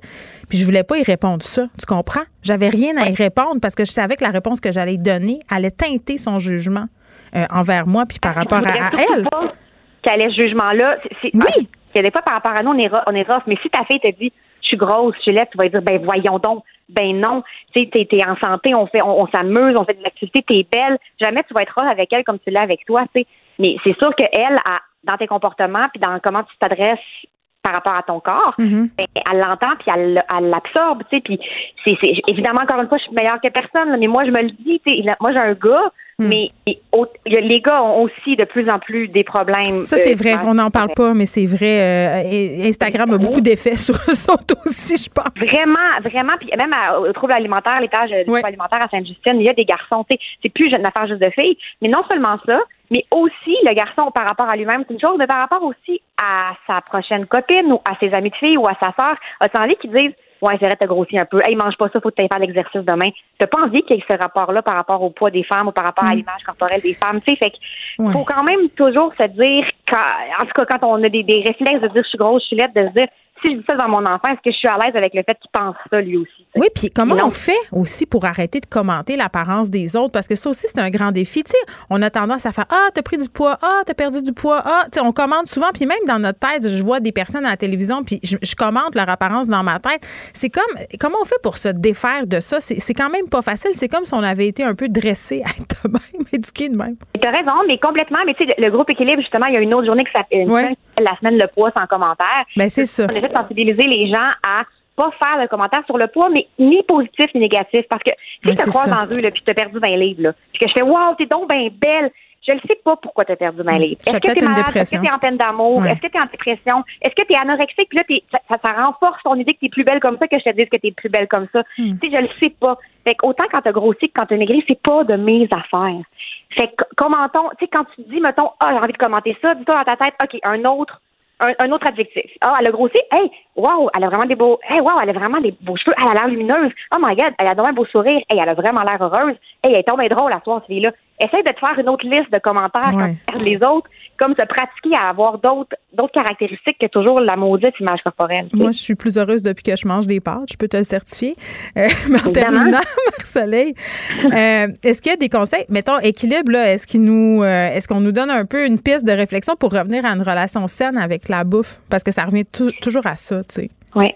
Oui, ben c'est ça, c'est que équilibre en fait, c'est ça justement prendre euh, l'équilibre justement, puis prendre l'écoute de soi puis tout ça. Mais euh, vous pouvez aller voir sur le site de Groupe Équilibre sur la page Instagram, mm-hmm. vraiment plein de matériel, autant pour soi que pour euh, ces, jeunes, ces enfants puis tout ça. Puis il y a aussi des capsules avec Looney entre autres, avec d'autres personnes. elle donne son tofu magique, sa recette de tofu magique, c'est extraordinaire. Ben, en fait, je parle par rapport aussi de elle, son, image corporelle à elle, puis de comment qu'elle fait attention à, comment elle mange, puis tout ça. Mais il y a plein de gens qui sont plus qualifiés que moi pour parler de façon intelligente de, de, comment manger, puis tout ça. Là, sauf qu'il y a vraiment des, des vraiment beaux outils pour plein de choses reliées à l'image corporelle, pas juste euh, euh, pas juste les diètes. Là. Donc, je vous invite à aller voir la page de Groupe Équilibre, vraiment. Puis on, s'invite mutuellement à se donner un break et on invite tout le monde à faire la même chose, mais c'est pas toujours facile. Marie-Soleil merci, qui est porte-parole de l'organisme Équilibre. On vous rappelle que c'est la journée sans diète. Geneviève Peterson. Une animatrice pas comme les autres. Cube Radio. Elsie Lefebvre est avec nous. Elsie, salut. Bonjour Geneviève. Bon, euh, on commence euh, par parler de la vaccination des 12 à 17 ans. Oui, très bonne nouvelle aujourd'hui. Donc, euh, le ministre Dubé qui fait suite finalement aux, études sorties par Pfizer, au mhm. comité canadien qui a, autorisé bon, la, sécurité du vaccin. Donc, a annoncé officiellement le début de la vaccination, mais ben, pas le début, mais entre la vaccination prochaine, euh, avant la fin des classes pour une première dose pour euh, les enfants de 12-17 ans. C'est très intéressant parce que c'est tous les enfants du secondaire. Donc, il y a vraiment espoir. Euh, là, on touche vraiment tout le monde parce qu'effectivement, si on avait tous été vaccinés, puis bon, les, les jeunes l'avaient pas été, ben on se serait, on sait pas dans quelle situation on se serait retrouvé à l'automne. Donc ça, c'est vraiment une bonne nouvelle. Moi, sur ce point-là, j'ai hâte de voir. Euh, on a parlé d'une vaccination hybride, donc possiblement qu'on pourrait être vacciné à l'école ou encore qu'il y aurait des transports pour amener sur des euh, vers des centres de, vaccination. Mais donc, comment on va procéder? Il y a eu des questions qui ont été posées dans la conférence de presse, à savoir est-ce que euh, l'autorisation parentale, est-ce que tous les enfants vont être vaccinés? Évidemment, la vaccination n'est pas obligatoire, mais j'ai hâte de voir. moi, je me demande si on ne devrait pas retourner le fardeau, plutôt que les parents aille à signer une lettre qui dit j'autorise la vaccination de mon enfant, pourquoi on ne tournerait pas le fardeau pour dire euh, votre enfant sera vacciné, si vous n'êtes pas d'accord, euh, veuillez le signifier avant telle date? Comme ça, on aurait une adhésion beaucoup plus grande parce mm. qu'il y a eu, je sais pas si tu te rappelles, il y avait eu un projet pilote sur les tests rapides euh, euh dans une école secondaire là, dans, dans Montréal-Nord, je me trompe pas. Mm. Puis il n'y a pas beaucoup de parents qui avaient donné l'autorisation, donc les lettres se rendent pas nécessairement aux parents et donc il n'y a pas un taux de participation élevé. moi, en tout cas, c'est un enjeu euh, au niveau là, justement de la participation. Donc il y a ça. L'autre bonne nouvelle. Mais attends, euh, par rapport aux, ados, là, Elsie, moi, il y a un truc euh, auquel je réfléchissais pendant le point de presse. Je me disais, OK, par rapport au consentement médical euh, pour des soins octroyés à mineurs, on sait qu'au Québec, l'âge de consentement médical, c'est 14 ans. à 14 ans, on peut consentir seul aux soins hein, non requis par son état de santé. là, l'affaire, la, petite twist, je dirais, là, c'est que le consentement des parents du tuteur est obligatoire lorsque les soins représentent un risque sérieux pour la santé, peuvent causer des effets graves et permanents. Est-ce que c'est le cas des vaccins? Tu sais, ça, ben euh, c'est une question qui est quand même légitime de se poser. Là. Exactement, mais c'est sûr. Ben, donc, c'est sûr que dans les prochains jours, on va avoir des clarifications sur tout ça. D'ailleurs, tu sais, le ministre Dubé l'a dit, tu sais, on, l'annonce aujourd'hui, mhm. mais on va donner, on va faire une conférence de presse, tu sais, vraiment détaillée sur ces questions-là pour répondre à toutes les questions parce que c'est une opération majeure, effectivement. Puis comme tu dis, ben l'âge de consentement, tu sais, le, le, le, ministère de la Santé est déjà habitué à procéder à des euh, à des opérations vaccinales comme ça dans dans les écoles. On pense euh, aux, vaccins que les, les, jeunes filles euh, reçoivent. Pour le VPH, mais c'est au primaire, ça. C'est ça. Ben donc ça, c'est des, des vraiment mineurs. Ben en fait, qui n'ont pas l'âge de consentement comme tu mentionnes, mais reste qu'ils sont habitués à faire des démarches comme celle-là. Mais moi, c'est juste que il y a vraiment un enjeu, puis je suis convaincue qu'ils se, se, se questionnent eux-mêmes à savoir si on doit absolument recevoir une lettre de chaque parent. Euh, il peut y avoir une problématique, notamment dans certains euh, quartiers à Montréal, où les communications, des fois, c'est difficile, tu sais, avec avec les parents. Puis on l'a vu vraiment avec les tests rapides. Ben oui, c'est ça. Mm-hmm. on l'a vu avec les tests rapides, les, les, les, les taux de participation étaient très faibles parce que le ben c'est ça, les autorisations n'ont pas été données. En tout cas, bref, on va voir comment comment ils vont démêler le tout.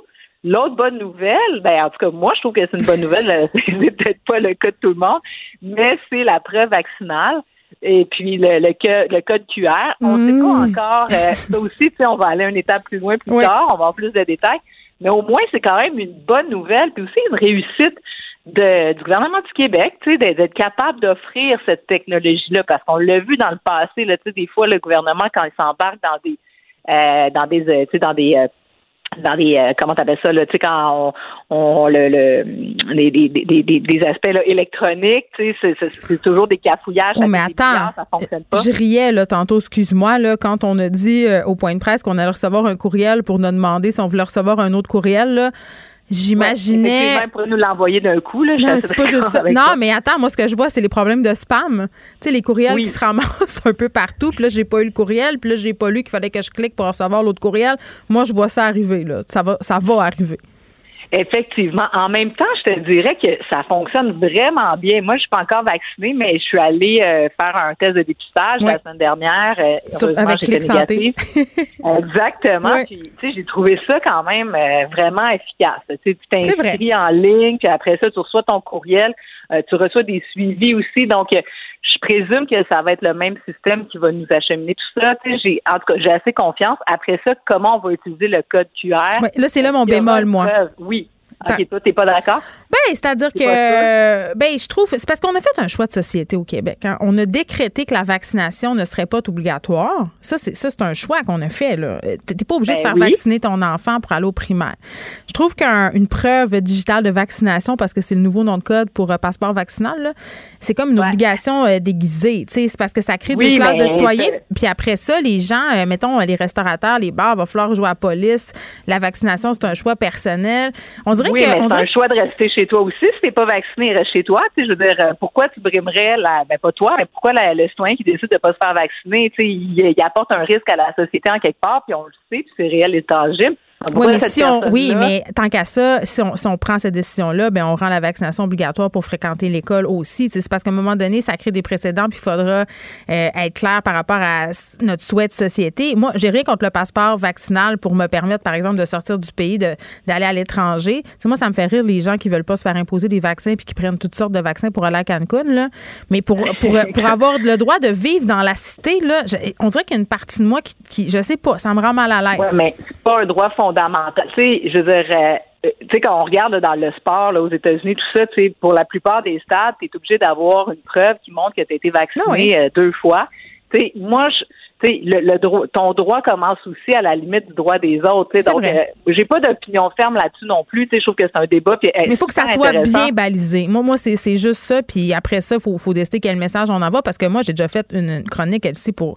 Moi, je ne serais pas au rendre la vaccination obligatoire pour fréquenter euh, les lieux scolaires. Je trouve que de profiter de l'immunité collective des autres, c'est un peu lâche. Euh, puis c'est pas tout à fait souhaitable. Ben, puis ça donne lieu à des situations, parfois, dans des régions, tu as des recrudescences de rougeole. Mais ça, c'était la bonne nouvelle à, compter du 13 donc on va commencer à recevoir ou pas les fameux Oui. on n'a pas fini d'en parler parce que dans le fond, on ne sait pas encore si on va en avoir au Québec ou pas. Puis l'autre bonne nouvelle qui a passé aussi un peu inaperçue, c'est qu'on a commencé la deuxième dose dans les CHSLD. Mm-hmm. Donc, euh, tu sais, ça progresse vraiment, là, notre campagne. Donc, en tout cas, félicitons-nous aujourd'hui. Je trouve que c'est une journée de bonnes nouvelles concernant euh, la COVID-19.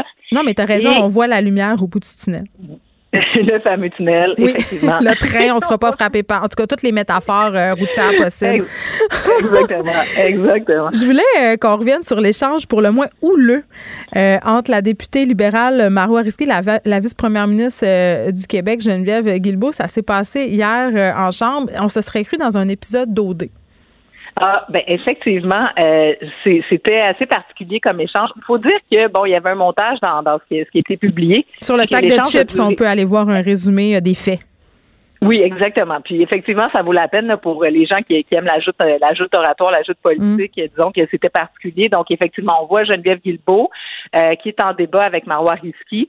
c'est l'étude des crédits budgétaires. Donc l'étude des crédits, c'est le moment, disons, comment dire, c'est un moment très important pour les oppositions. Donc, puis d'ailleurs, on a vu François Legault participer à l'étude des crédits cette semaine où euh, on a pu lui poser toutes les questions. Donc, euh, de quoi il s'agit? Le ministre est assis, puis là, on décortique les éléments, les éléments budgétaires liés à sa fonction. Donc, hier, euh, ben, dans l'échange entre les deux, on voit je, Marois Risky qui questionne Geneviève Guilbeault sur le tramway, à savoir si oui ou non elle est mm-hmm. pour ou contre le tramway. En tout cas, bref, il y a des échanges et là, ben c'est surtout le, le, le non-verbal, les, euh, les, les petites. Euh, mais des points, des affaires personnelles aussi. Là, toi, comme ancienne élue, j'étais curieuse de savoir comment tu as trouvé ça. Il me semble que ça brasse en chambre, ça, ça arrive. Mais est-ce que c'est commun de voir ça, un échange comme ça? C'est pas commun de voir ça comme ça. Et puis là, c'était drôle parce que ben, c'était drôle. En c'était cocasse parce que c'était tout euh, les ben c'est ça, mais les élus, c'est tous euh, de, de, la nouvelle génération quelque part, donc euh, qui étaient là à discuter. Mais à la décharge de tout le monde, ça fait ça faisait des heures qu'il était assis là, puis tu sais, donc il, il, pose les mêmes questions. puis normalement, tu sais, donc, mais tu sais, le non-verbal de Geneviève Guilbeault, tu sais, à un moment donné, oui, ça paraissait, mais en quelque part, elle est vice-première ministre et c'est son devoir aussi de répondre aux questions, même si elle les trouve, euh, parce que clairement, il y avait des questions qui, qu'elle trouvait impertinentes, là, ou euh, qui se sont répétées mm. euh, tant et plus. Mais je pense que les élus, effectivement, il y a personne qui gagne, que la démocratie ne gagne pas si on méprise ou euh, si on, on, répond à des à des à, des questions avec des intérêts. Oui, il y en a qui ont dit euh, qu'elle était indigne de ses fonctions, euh, Geneviève Guilbeault. Parce que j'ai trouvé plate, c'est que ça a donné en quelque part du gaz au monon qui disent que les femmes, c'est juste bon pour se crêper le chignon. Ça, c'est le côté ah. plate de l'affaire. Ouais, ben ça, ouais, sauf que tu sais, les, les, échanges à l'Assemblée nationale qui volaient pas haut, euh, disons qu'il y en a eu tant et plus exact. Euh, entre hommes beaucoup, donc euh, tu sais, faut pas non ça là-dessus, faut pas généraliser. Je pense pas qu'elle est indigne de sa fonction non plus, mais quand même, je trouve que c'est un avertissement de dire, écoute, là, tu sais, t'es vice-première ministre, même chose pour Marois Risky aussi, euh, somme toute qui, qui picossait, euh, qui, qui, qui riait, ben c'est ça, tu sais, donc mais tu sais, la politique, euh, surtout en chambre comme ça, à l'Assemblée nationale, en commission, tu sais, c'est vraiment. Moi, je trouve que ça ressemble à une partie de football. Tu sais, quand tu connais pas les règles du football, ben, tu sais, c'est un peu insignifiant parce que tu as l'impression qu'ils se tapent dessus mm. puis euh, on comprend pas trop. Vrai. Quand on regarde l'ensemble puis tu sais qu'on suit ça tous les jours, on comprend mieux. On peut mieux comprendre peut-être l'exaspération de Geneviève Guilbeault qui, à son sens, avait répondu à la question. Mais, euh, mais bref, oui, euh, les, gens devraient aller le regarder. C'est, Merci. Ça ne sera, sera, pas un des grands moments d'histoire. C'est la fin. Merci beaucoup. Pour elle, une question sans réponse n'est pas une réponse. Geneviève Peterson. Cube Radio. Cube Radio. Cube Radio. En direct à LCN. 14h30, c'est le moment d'aller retrouver notre collègue dans nos studios de Cube Radio, Geneviève Peterson. Salut Geneviève. Salut Julie. Geneviève, tu voulais nous parler de poids, des gens qui ont pris du poids pendant la pandémie. Oui, c'est la journée euh, sans diète. Puis quand on parle des gens qui ont pris du poids, je vais dire tout de suite que je t'inclus là-dedans. non, mais pour vrai, la, journée sans diète. Euh, T'as pris quelques livres euh, durant les derniers mois? Oui, tantôt, je vais te révéler euh, combien. Non, mais la journée sans diète, d'habitude, c'est quelque chose dont je me, je me fous un peu. Là. Mais là, je trouve qu'à l'ère pandémique, ça prend une tournure, si on veut, particulière parce qu'on est un peu dans une psychose collective sur notre prise de poids. Là. On avait des chiffres la semaine passée. Euh, les femmes, en général, on a pris 6 à 10 livres, les gars 12 à 15 euh, de plus. Puis c'est comme si ça nous dérangeait vraiment. Puis tu sais, moi, j'ai vécu beaucoup en mou, OK? Les gens savent pas, mais souvent, quand je fais la télé avec toi, en bas, j'ai un pantalon de jogging, puis en haut, regarde, tu ah vois, oui, c'est vrai? on est habillés pareil. ça, c'est comme l'annonce, là, où on n'est pas habillé en bas. je le fais des fois, pour vrai. Puis quand je fais pas la télé avec toi, ben souvent, je vais vraiment travailler en mou. Puis le mou, ben sa caractéristique principale, c'est que c'est élastique, hein? Puis là, à un moment donné, ça te retente d'avoir une vie, ça te retente d'aller dehors. Puis là, tu te mets une petite affaire un peu plus saillante, tu fais Ah, ah, ah, ah, ah, ah, ah. ça. On dirait. que je me dis, ça a-tu foulé au lavage? C'est-tu, tu sais? Je, me trouve toutes de raisons, mais non. Euh, j'ai pris sept livres, moi, pendant euh, la pandémie. Pourtant, là, je suis une fille qui mange bien. Euh, je fais du sport. Mais, tu sais, si je réfléchis et je suis honnête, j'ai bu beaucoup de vin, OK, pour passer. Non, mais c'est ça, je m'en allais te poser comme question parce qu'on a tous pris un peu plus d'alcool cette année. Oui, on a pris plus d'alcool. Puis moi, j'avais mm. pris l'habitude de manger des chips cornichons épicés pendant les points de presse pour non, mais encaisser les mauvaises nouvelles. Ça, Geneviève, parce que c'est à cause des points de presse du premier ministre. Parce que tu m'as, tu m'as révélé l'autre fois que pendant chaque point de presse, tu te faisais un gros bol de chips. Ben, gros, peut-être pas, là, mais assez pour peut-être avoir, euh, des chips. avoir des conséquences. Non, mais on rit, mais à un moment donné, j'ai l'impression qu'il faut se donner je vais utiliser un mot galvaudé, de la bienveillance envers soi. Là. je veux mm-hmm. dire, on vit quelque chose qu'on n'a jamais vécu avant. C'est un moment historique on a peut-être un peu compensé dans le bar à pain puis dans le gâteau. C'est pas grave. Quand on va repogner notre vie normale, non, mais c'est vrai, quand on va repogner notre vie normale, notre corps va reprendre sa forme. Euh, puis, tu sais, euh, j'ai envie de dire, à un moment donné, il faut arrêter aussi de commenter l'apparence des gens. Moi-même, je le fais. il me semble qu'elle a pris un peu de poids. Ah, elle, elle n'a peut-être perdu. Puis lui, parce que je dis lui, là, euh, il y a des données quand même qui nous montrent qu'il y a des gars qui sont assez préoccupés par leur apparence, autour de 40% qui se disent, hey, moi, depuis la pandémie, je t'inquiète pour mon poids. Euh, donc, à un moment donné, c'est difficile de sortir de tout ça parce qu'on est bombardé aussi. en hein. L'industrie du régime, là, qui est quand même une industrie florissante, a flairé la bonne affaire avec la COVID-19. C'est dit, hey, moi, je vais mhm. inonder le monde de, messages concernant le poids. Puis on dit plus poids. Hein. Je sais pas si tu as remarqué, on dit plus régime. Ah non? non, on dit plus vraiment régime. On dit plus diète. On parle de mode de vie. Tu sais, quand on me fait des pubs là, pour me parler euh, du régime keto ou pour me parler d'un coach ou n'importe quoi, on, me vend toujours un mode de vie. Puis là, il fait soleil mhm. dans ce mode de vie-là. Julie, tu comprends-tu? Il y a des jus verts, il y a des affaires. Tout le monde est souriant. Tu sais, les images de filles contentes qui mangent de la salade, là. Moi, j'aime ça, la salade, mais on dirait que mon bol de chips me fait plus sourire. Qu'est-ce que tu veux que je te dise? Mais on me vend ça. en ce moment, oui. On me vend ce, mode de vie-là. Puis derrière tout ça, le message, c'est que plus t'es mince, plus t'es belle. Et ça, c'est fatigant. Ça me mais fatigue. Je moi, je sens je sens quand même, si tu permets, là, un changement. Euh, je vois des jeunes femmes porter des gilets bédaines mm. euh, avec un, bourrelet. Elles se trouvent belles, elles sont belles, elles s'assument. Et moi, je trouve ça extraordinaire parce que c'est des jeunes filles, puis je me dis, c'est vers ça qu'on s'en va et je suis vraiment heureuse de voir ça. Bien, moi aussi, puis ce que je trouve le fun, c'est pas de dire euh, voici tel corps est beau, parce que ça, je pense qu'on est au-delà de ça. On, on, doit arrêter de penser ça, mais c'est à force de voir toutes sortes de formes de corps qu'on va euh, en venir à avoir une idée qui est multiple de la beauté. Puis ça serait le mhm. fun aussi d'arrêter d'associer beauté, minceur, puis de parler plus de plaisir, euh, de revenir à l'essence même de c'est quoi manger, euh, de se dire aussi qu'on a un poids génétique. Julie Coudon, là, même si je mangeais un melon d'eau et un verre d'eau par jour, je peserais jamais 95 livres. Qu'est-ce que tu veux que je te dise? Non, mais pas juste ça. Dans le fond, l'important, Geneviève, c'est d'être en santé. Ben, c'est ça. Puis il faut lutter contre le préjugé selon lequel une grosse personne mhm. n'est pas en santé. C'est pas vrai. Il y a beaucoup de grosses personnes qui font du sport, qui mangent bien, qui sont bien, qui sont pleines de vie. Tu sais, ça aussi, là, c'est un clou sur lequel on va devoir euh, taper dans les prochaines années. Mais c'est vrai qu'il y a un changement euh, de paradigme. Mais j'ai l'impression qu'on est vraiment dur envers nous-mêmes. Donc, une journée comme aujourd'hui, je le soulignais, on peut-tu en profiter pour être un peu bienveillant puis de se dire, les 5, 6, 7 livres, même si c'est 20, 30 livres qu'on a pris, on est en vie. OK? On, hein? on a traversé la COVID-19, on est en vie, donc continuons à essayer d'être heureux de manger puis à pas trop s'en faire avec nos, nos pantalons. Et on a des pantalons mous de toute façon. on va les garder. Merci beaucoup, Geneviève. Bon après-midi à toi. Merci. Geneviève Peterson. Une animatrice pas comme les autres. Cube Radio. Le, le commentaire de Danny Saint-Pierre. Un chef pas comme les autres. Dani, c'est passé quelque chose de majeur hier dans ma vie?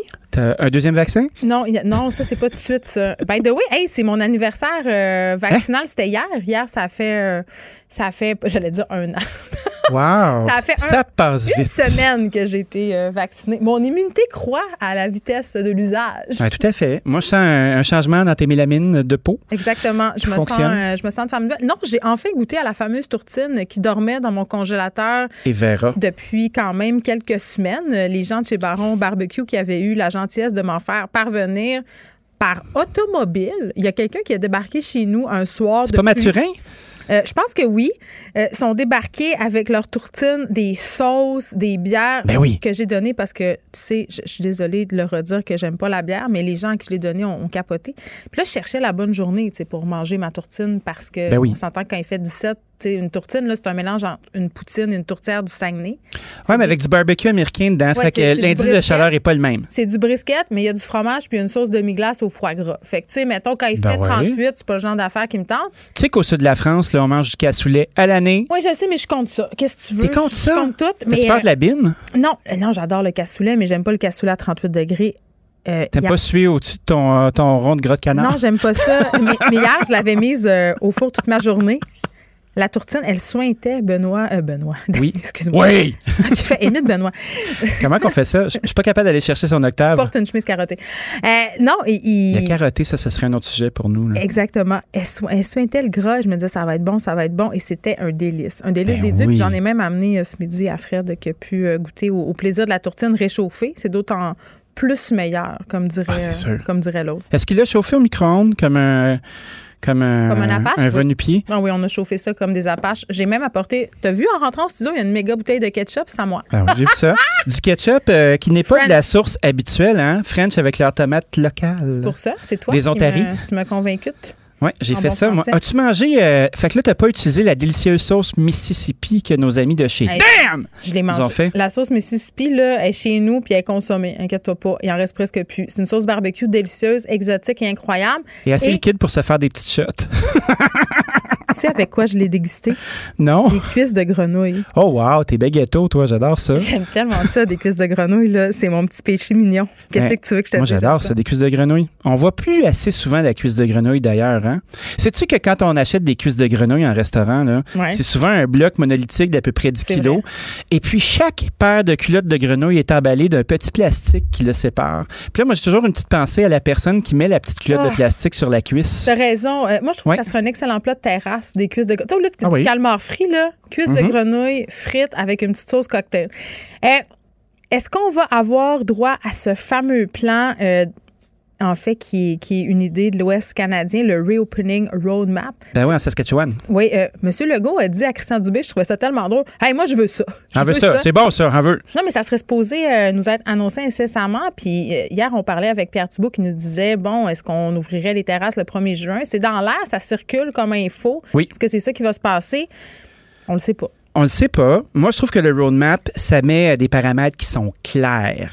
Ben, explique-nous ça, parce que vraiment, c'est vraiment rouvrir les restaurants par rapport à la à l'immunité euh, collective. Puis... Tout à fait.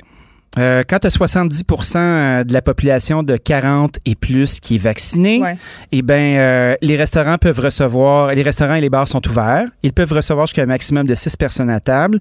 30% de la capacité euh, des, des, lieux de culte. Fait que, tu sais, on n'inclut pas juste les restaurants. on, parle, peut faire des on parle tout le monde. sandwich pas de croûte. Ben oui, puis aller au sol de l'église, se faire une belle tombola, faire un concours de poche, qui sait. Ça peut être le fun. Les gyms peuvent réouvrir. Il y a une limite de 10 personnes à l'intérieur dans des maisons une limite de 30 personnes euh, dans un lieu public, puis une limite de 150 personnes euh, dans un lieu qui est extérieur.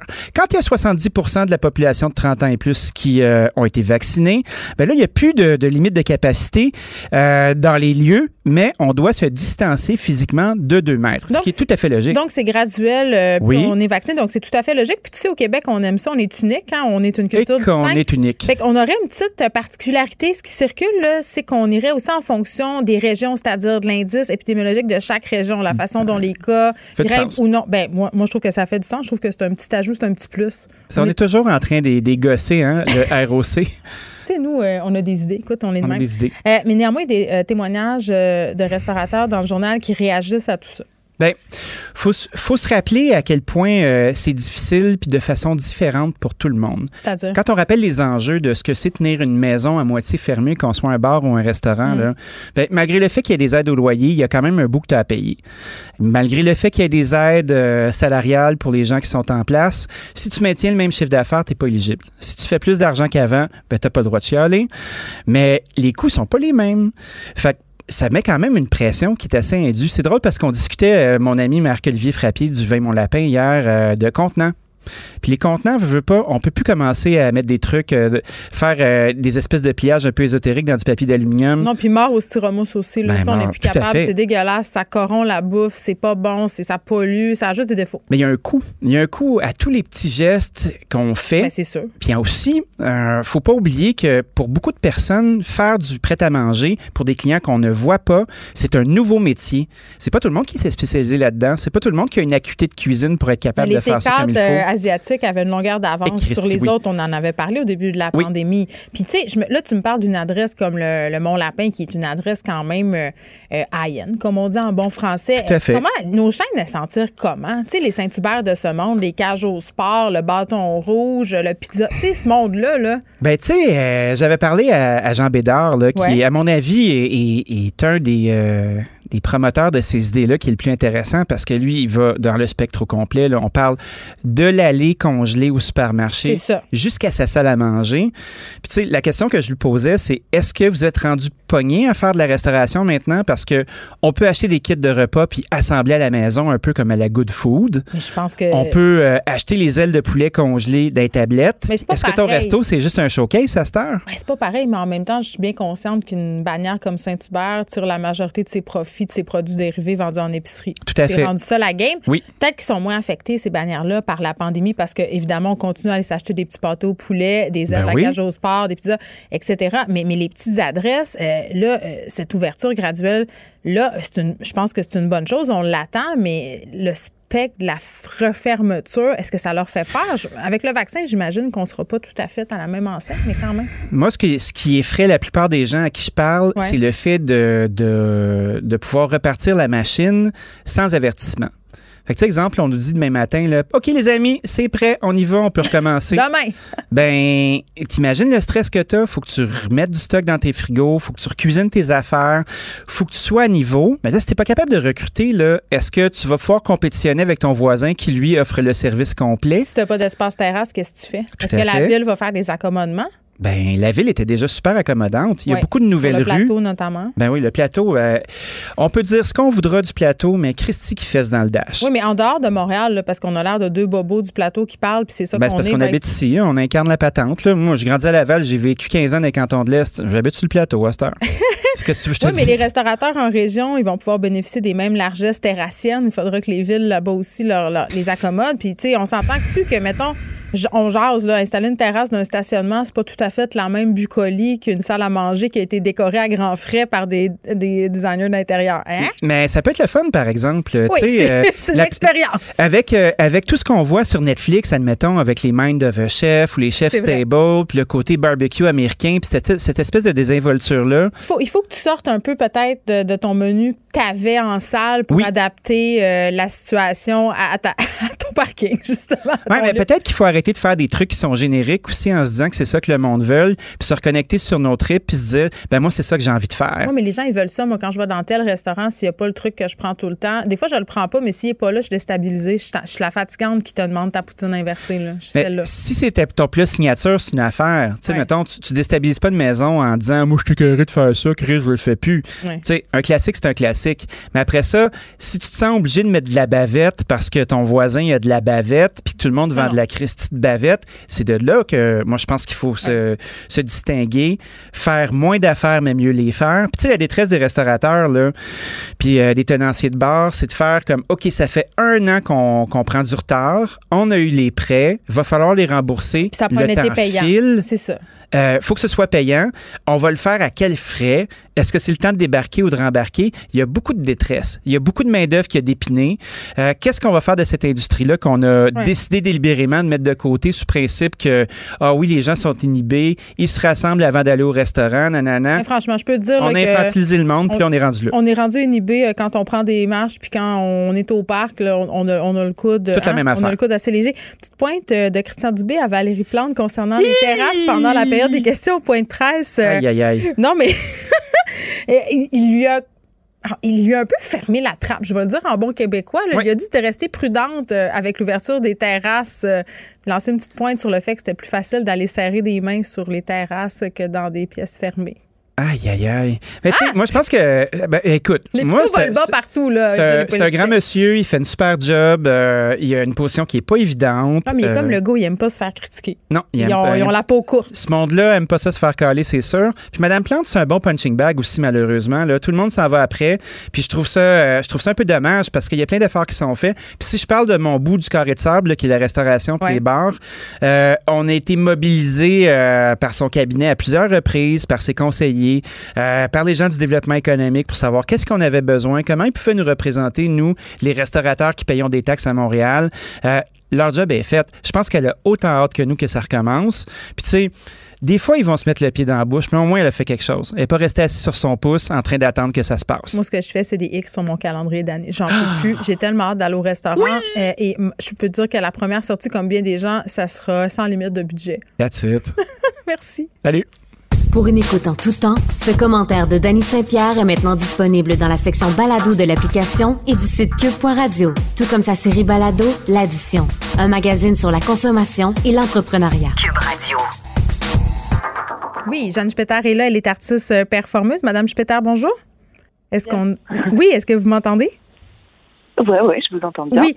Euh, bon, une, euh, vous êtes une artiste qui vous êtes lancée dans une expérience vraiment très, très particulière, une relation amoureuse contractualisé avec un pur inconnu. Pour être honnête, euh, moi, j'ai vu ça passer sur mon feed Facebook. Euh, je suis allée écouter une entrevue que vous aviez accordée à un média français. Euh, là, je veux juste qu'on se parle un peu de la démarche, Madame Spetter. Pourquoi avoir voulu explorer les normes sociales entourant le couple? Parce que c'est ça la démarche à prime abord. Mm-hmm. Oui, exactement. Euh, bon, ah, juste déjà une petite précision, c'est un média suisse. Euh, je, suis, je suis en Suisse, euh, mais je suis francophone aussi. Oui. Je suis partie aussi de la francophonie. Euh, oui, alors en fait, j'ai voulu écrire euh, ce contrat donc qui dresse en 14 clauses tous les termes d'une relation amoureuse de qualité. Donc c'est-à-dire en fait le but c'est vraiment de de mettre sur papier euh, toutes les règles tacites qu'on a euh, dans nos rapports amoureux, euh, qu'on se dit pas forcément, et d'en faire un réel contrat, de vraiment coucher tout ça sur papier, et du coup de montrer aussi un peu l'absurdité en fait et l'arbitraire de ces normes quelque part en, en, faisant vraiment un contrat quoi. parce que normalement c'est des choses que voilà on, on, on discute pas et puis euh, ça va de soi. euh, ouais c'est ça exactement. Et c'était justement pour se demander est-ce que euh, tout ça ça va de soi? Donc ouais, le contrat, il parle par exemple de, euh, il définit combien d'heures euh, le, le couple, les partenaires doivent passer ensemble dans un mois, combien de nuits ils doivent dormir ensemble, combien de rapports sexuels, quand est-ce qu'ils doivent présenter des amis, la famille, qu'est-ce qu'on fait avec les finances, euh, les vacances, enfin, en fait, quasiment tous les, les gestes de tendresse, etc. Mm. Donc vraiment tous les aspects euh, qui, selon moi, définissent de façon normative un, un couple. Donc voilà, c'était un peu l'idée. Puis, mais vous me parlez euh, d'heures passées ensemble, de nuits passées ensemble. Comment vous trouvez cette norme-là? C'est-à-dire, est-ce que vous avez cherché euh, combien de temps en moyenne le couple moyen passe ensemble à l'intérieur d'une période donnée? Comment vous avez fait? ouais, alors ça c'est une très bonne question. Euh, non, alors la plupart du temps j'ai défini de façon assez arbitraire, euh, en me basant sur un peu euh, sur un peu les expériences que je voyais autour de moi, des personnes en couple, etc. Ou bien Mhm. Sur des choses très très triviales comme par exemple on doit passer 12 nuits par mois ensemble, ce qui équivaut à à trois nuits par semaine, qui est une chanson d'Indochine. Et puis voilà, c'est juste une, une référence. Je me suis dit, tiens, ce sera trois nuits par semaine. Voilà. Mais donc, euh, je- ce que je comprends, c'est que dans le contrat, il n'y a pas de cohabitation parce que si c'est juste trois nuits par semaine, c'est comme un couple qui habite pas à la même adresse, c'est ça? C'est ça, c'est ça, exactement. OK. Euh, ouais. Comment vous avez trouvé la personne avec qui vivre cette expérience-là? Je veux dire, tu sais, c'est quand même spécial de se dire, hey, je vais passer un an en couple avec quelqu'un que je connais pas. Est-ce que c'est un Ouais. psychopathe? Je veux dire, c'est qui? Ouais, ouais, ben, alors, c'était, c'était une longue démarche, hein, je peux dire une quête de, de plusieurs mois. OK. Assez ardue. Je me suis découragée à un certain moment, mais, euh, donc en fait, j'ai passé des annonces, euh, en- j'ai mis des annonces papier un peu euh, dans la ville, donc euh, à Berne. Euh, euh, j'ai, mis des annonces sur des sites d'emploi, sur, sur ouais, des sites de, de job ou quoi, et puis évidemment sur Tinder. Et sur Tinder, ben, ça a très très bien marché. J'ai rencontré euh, neuf euh, candidats potentiels à être euh, mon partenaire de relations amoureuses de qualité. Et en novembre, j'ai rencontré Mike et il a accepté. Et du coup, on s'était vu avant, enfin, on s'est, on s'est vu genre une heure pour parler du contenu du contrat. Puis on s'est revu une petite heure pour discuter un peu les termes ensemble et puis pour faire un tour pour voir s'il était d'accord avec toutes les clauses. Parce que je suis quand même, j'étais d'accord de faire certains efforts. Je comprends le consensus, ça fait partie du couple maintenant. Vous parlez des relations sexuelles euh, pareil, non, les, relations sexuelles, on a, on n'avait pas. Ça, c'était une clause qu'il avait acceptée telle qu'elle était. Euh, maintenant, on a fait un avenant au contrat pour modifier un peu euh, euh, ce que contenait la clause de sexualité. Pour l'alléger un petit peu. Et puis, et puis donc après, après ça, on s'était, ouais, vu deux heures peut-être, et puis on mhm. a signé le, le 8 janvier 2021, on a signé le contrat ensemble donc pour une année. Donc là, ça fait à peu près bientôt quatre mois qu'on est dans une relation amoureuse de qualité. OK, mais là, dites, non, mais euh, euh, Jeanne, dites-moi tout, là. comment ça se passe? Euh, est-ce qu'il y a des moments d'une absurdité sans nom au quotidien? Je veux dire, là, est-ce qu'on est comme dans un roman courtois où finalement vous allez finir par être amoureux? Je veux dire, moi, j'ai tant d'attentes par rapport à votre couple. J'ai l'impression, honnêtement, là, tellement qu'on est rendu désabusé de l'amour que je me dis qu'un couple contractuel, ça le mérite d'être clair, ça peut marcher. Mm-hmm.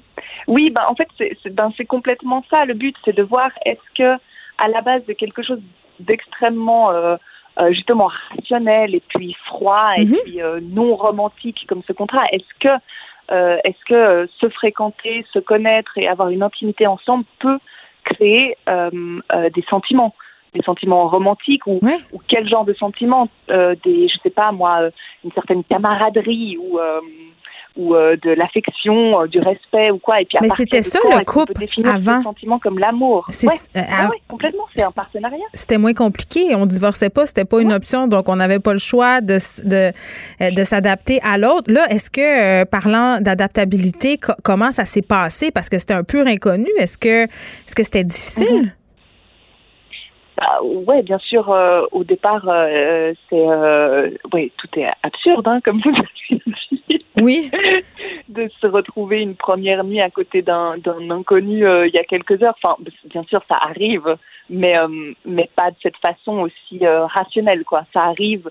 Généralement, on n'est pas en couple si on s'est pas séduit au préalable.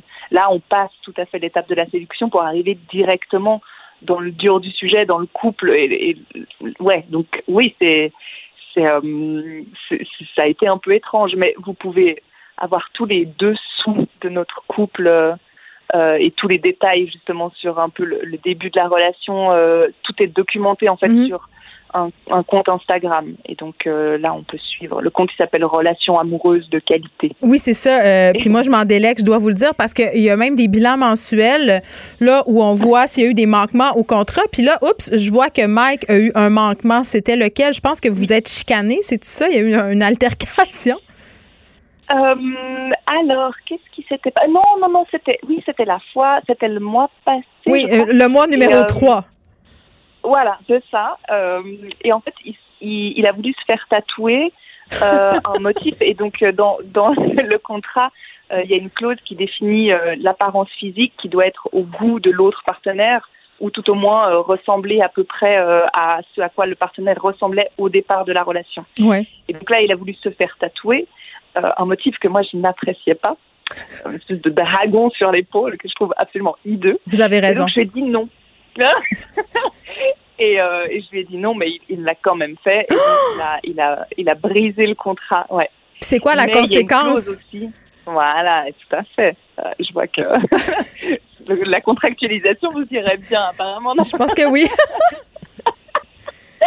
et ben les conséquences, en fait, il y a une clause aussi pour pour les manquements et euh, ensuite, il faut, en fait, euh, si on, on, brise une, une, clause, il faut se, se racheter auprès de l'autre partenaire avec, mhm. par exemple, un bouquet de fleurs, euh, des chocolats, un petit déjeuner au lit ou ce genre de choses. Ok, le bon cliché, euh, là. C'est typique. Ok, j'adore ça. Mais il m'a il m'a offert un, joli sac euh, qu'on avait vu ensemble dans une brocante. Donc, c'était assez mignon. C'était en dehors du contrat. Ah oui, OK. Donc, il, a fait preuve d'originalité par rapport au contrat. Euh, dites-moi, Jeanne, est-ce que vos familles trouvent que vous avez complètement perdu la tête? Alors, euh, ma famille, non. mes parents sont hyper... coucou, maman. mais mes parents sont hyper euh, euh, hyper intrigués et puis en fait ils sont aussi impliqués dans cette euh, dans cette performance parce mhm. que ils sont aussi des acteurs et actrices en fait de, de la performance. C'est plus uniquement à propos de Mike et moi, mais à propos aussi de toutes les personnes qui nous entourent. Mhm. Et donc, non, mes parents trouvent ça assez incroyable. J'ai rencontré le père de Mike aujourd'hui, exclusivité. Ça s'est passé comment? Je vous donne là. Euh, c'était c'était euh, étonnamment euh, pas si bizarre, okay. pas si gênant. Je m'attendais à quelque chose de très très gênant, et finalement c'était assez voilà. En fait, c'est ça aussi qui, qui est bizarre, c'est que parfois les choses sont pas si bizarres que ce à quoi on s'attend. Mais c'est vrai. Puis, OK, au bout de tout ça, là, euh, au bout de ce 365 jours-là, euh, qu'est-ce qui va se passer? Est-ce que vous avez des attentes? Est-ce que ça va être élevé? Cœur heureux, il y aura beaucoup d'enfants ou heureux pas d'enfants? Ben justement, oui, c'est le but, c'est justement de faire aussi une, une fin euh, complètement normative. Donc, on aura deux options. Le 8 janvier 2022, on prendra une décision commune qui sera soit de se séparer et là de de plus jamais se revoir, de plus jamais se donner de nouvelles, de pas chercher à se contacter ou s'écrire, enfin plus rien, quoi. La séparation hyper cliché et radicale ou sinon on se, on se mariera euh, dans l'année euh, en cours, donc en 2022. Mon Dieu, je suis tellement intriguée. Il faut faire la télé-réalité. Euh, Jeanne Peter, merci beaucoup. bien sûr, c'est une inspiration. Non, mais c'est incroyable qui est artiste euh, performeuse, qui est en relation contractualisée avec un homme qu'elle ne connaissait pas. Ça va durer 365 jours. Ce sera jusqu'en janvier 2022. Vous pouvez suivre les tribulations de Jeanne et de son conjoint contractualisé sur sa page Instagram Relations amoureuses de qualité. Il y a même des Merci, Jeanne. De... Vous écoutez Geneviève Peterson. Cube Radio. On est avec le docteur Luceno, vétérinaire, fondatrice du magazine web Flair et compagnie. Salut, Lucie. Salut Geneviève. On vous laisse parler euh, de nouvelles qui est tombées cette semaine, des nouvelles règles au Canada pour l'importation de chaux. Est-ce que ça a rapport avec euh, cet incident qui a eu lieu à l'aéroport euh, de Toronto, des bulldogs français qui avaient été importés puis qui ont connu une fin atroce? Oui, tu t'en souviens, hein? ça, c'était pas une belle histoire en juin l'année passée. 500 bulldogs français très jeunes avaient été importés de l'Ukraine. En tout cas, ils mhm. étaient arrivés par euh, cette euh, voie aérienne-là. Et puis, il y en avait plusieurs qui étaient arrivés décédés, d'autres en très mauvais état. Fait que ça donne à penser sur quelles conditions euh, d'élevage hein, ils ont été, dans le fond, dans quelles conditions d'élevage ils sont nés, mhm. ces chiots-là, puis après ça, dans quelles conditions ils ont été transportés. Il faut savoir que ces chiens-là arrivent ici parce qu'on les achète. Hein, C'est une race qui est très prisée, on les trouve cute, mais on les achète, ces chiots-là, mais dans quelles conditions vivent les parents? moi, ça me traumatise un peu parce que c'est des races qui peuvent naître des fois par césarienne. Est-ce que ces mamans-là ont eu des césariennes? Si en ont eu, dans quelles conditions? Est-ce qu'elles ont vécu ces césariennes-là? Dans quelles euh, conditions? Dans quel genre de clinique vétérinaire? Il y a beaucoup à S'il y avait une clinique, Lucie, pour être très, très honnête, là, il y a eu un reportage de GIE qui a été fait euh, sur l'achat d'animaux de compagnie sur Kijiji, là, parce qu'on va le répéter pour la 300e fois. Il y a une pénurie d'animaux de compagnie en ce moment. Euh, les éleveurs fournissent plus à la demande. Les gens se tournent vers des, des vendeurs douteux. Et vraiment, ce que l'équipe de GIE s'est rendu compte, c'est que majoritairement, il y avait beaucoup de vendeurs qui faisaient appel euh, à des importateurs euh, des pays de l'Est parce que c'est majoritairement là que se situent ces usines à chaud-là parce que ça en est. Euh, puis, tu sais, il y en a beaucoup qui, meurent pendant le voyage, mais pour ceux qui se rendent, là, qui se rendent jusqu'à nous, mettons que moi, j'achète un bulldog français, je veux bien faire, je le sais pas, j'ai pas fait mes devoirs comme du monde.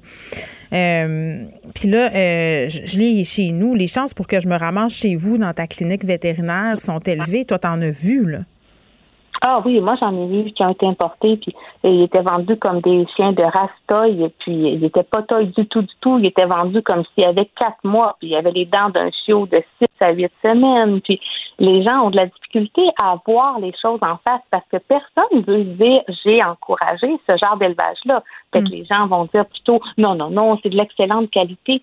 Mais on a de la difficulté à contrôler nos usines à chiots ici, là, au Québec, au Canada, avec les moyens qu'on a, comment on peut penser que là-bas, c'est mieux contrôlé alors qu'on n'a aucune façon de vérifier? C'est beau de vouloir un chiot, là, mais il y a des parents derrière ça qui vivent une vie misérable pour que nous, on ait ces chiots-là. c'est plat. Ben, je comprends que ça traumatise, mais je vais te dire quelque chose qui, moi, me traumatise encore plus c'est que j'ai l'impression qu'on s'en lave les mains parce qu'on ne sait pas, ce qu'on voit pas, ça fait pas mal.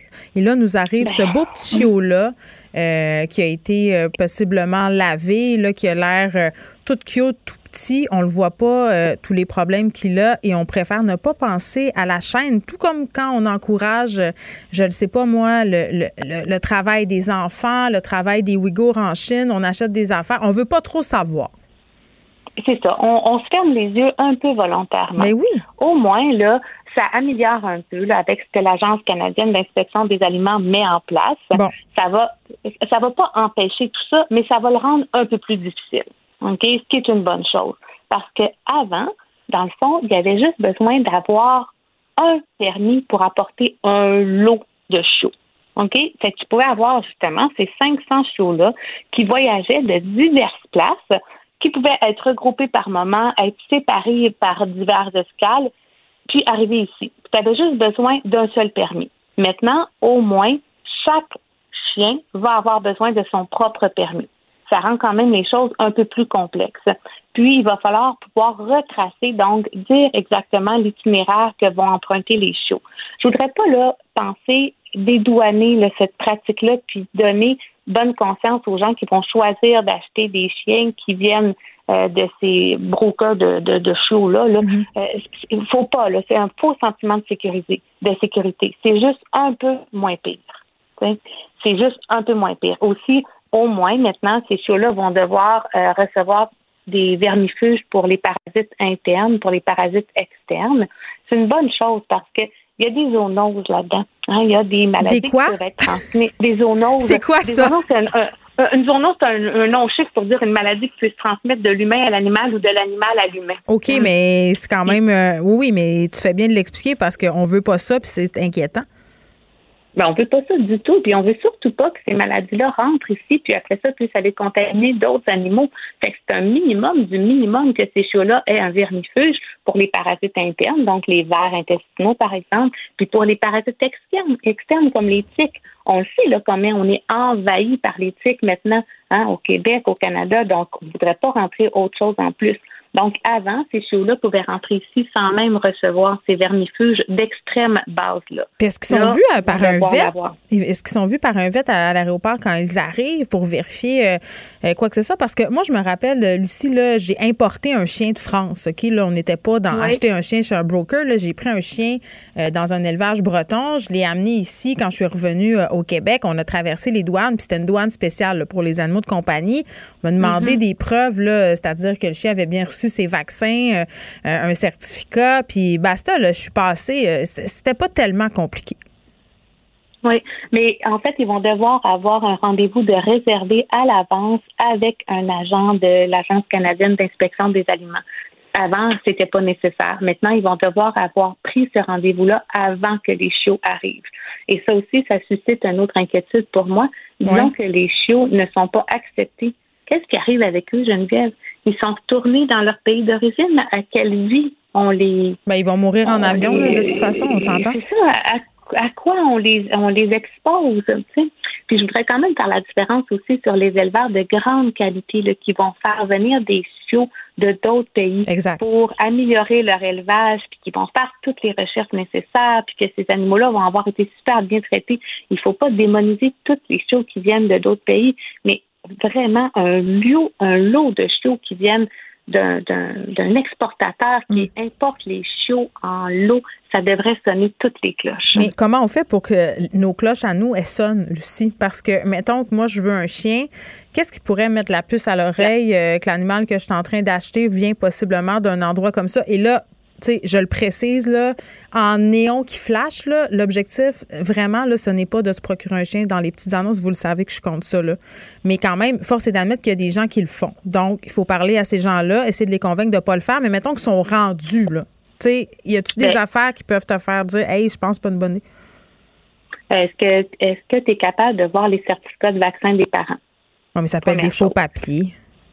Oui, ça peut être des faux papiers. Ah oui, ça peut être des faux papiers. Mais est-ce que tu penses que quelqu'un saurait que le chien vient d'ailleurs ou que le chien. Parce que si le chien vient d'ailleurs, on ne devrait pas l'acheter. Ce n'est pas assez réglementé pour l'instant.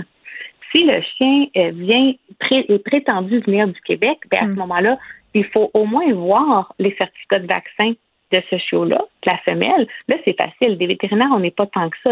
Tu vois, c'est qui la signature? Est-ce que c'est attribué à la bonne clinique? On peut même téléphoner. Tu les recherches sont beaucoup plus faciles à faire. À quel âge le chien a été séparé de la maman chien? Hein, parce que maman chien, elle a des choses à montrer à son chiot jusqu'à l'âge de 10 à 12 semaines. Si un éleveur veut vous donner un chiot de 6, 7 semaines, c'est trop jeune. C'est trop jeune. Il doit apprendre le langage canin. Il y a beaucoup de choses à apprendre de sa maman. Puis c'est pas correct pour la maman non plus, hein, qui est encore en train d'allaiter. Puis tout mm. ça, il ne devrait pas être séparé trop vite. Donc ça, c'est pas correct. N'importe qui qui peut vous dire qu'il va trouver la race de chien que vous voulez. Hein, je dis la race, puis je suis capable de trouver un. Et pas les cloches devraient s'allumer. Oui, exactement. Mais on revient encore au problème euh, de l'approvisionnement, du fait que les gens veulent pas attendre. Euh, pour plein de raisons, légitimes ou pas. Euh, puis le fait aussi que les éleveurs en ce moment sont pas capables de suffire à la demande. Je parle des, éleveurs qui sont responsables, qui sont quand même en minorité au Québec. Tu sais, comme consommateur, il te reste plus grand choix. Tu c'est comme s'il n'y avait pas de solution. C'est ça qui fait qu'à un moment donné, les gens sont découragés puis se disent, ben, écoute, il n'y en aura pas de chien de toute façon. Je vais attendre cinq ans. Là, c'était la journée euh, nationale de l'adoption en refuge cette semaine. Euh, même les refuges sont vides. Tu sais, qu'est-ce qu'on fait si on veut un animal puis qu'on veut que cet animal-là ait de l'allure, a été bien traité puis pas encouragé, ce roue-là qui tourne puis qui tourne puis qui tourne? Malheureusement, présentement, on attend. C'est vraiment ça. Il n'y en a ben pas de solution rapide. C'est un engouement qui va être temporaire. Moi, j'ai hâte de voir combien de chiens vont être à l'adoption avec le retour au travail après COVID.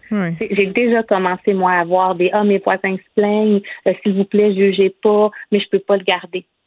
mais est-ce qu'il n'y aurait pas eu un travail à faire pour éviter ça, justement? Mais attendre, c'est ça que ça permet, de te poser les questions, de te préparer, de se demander si ton mode de vie, tu sais, il y a quelque chose dans l'attente euh, qui est bénéfique. Mais bon, on mettra pas fin euh, au problème de la surconsommation des animaux de compagnie aujourd'hui, mais ça nous donne des outils néanmoins euh, pour mieux se situer là-dedans parce que c'est vrai que beaucoup d'adoptions de chiens. Lucie, j'ai jamais vu autant de chiots dans mon quartier. Pour vrai, là, devant l'école de ben, mes enfants, 5, 6, 7 chiots à chaque fois que je vais reconduire mes enfants à l'école. sont bien cute, là, mais un chose comme un bébé. Ça demande autant d'ouvrage et les nuits sont courtes, fait que je le dis. je le dis.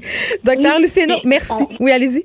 Ben, je voulais juste, on peut quand même saluer les, ce qui a été fait par l'Agence canadienne ben d'inspection des aliments. C'est un pas dans la bonne direction. Oui, mais c'est un pas pour importer des animaux en masse. Fait que c'est comme, c'est comme une fausse bonne nouvelle, en quelque part. Mais en même temps, le bien-être de l'animal va être mieux assuré. Donc, en ce sens-ci, c'est une bonne nouvelle. Merci, Dr. Reno.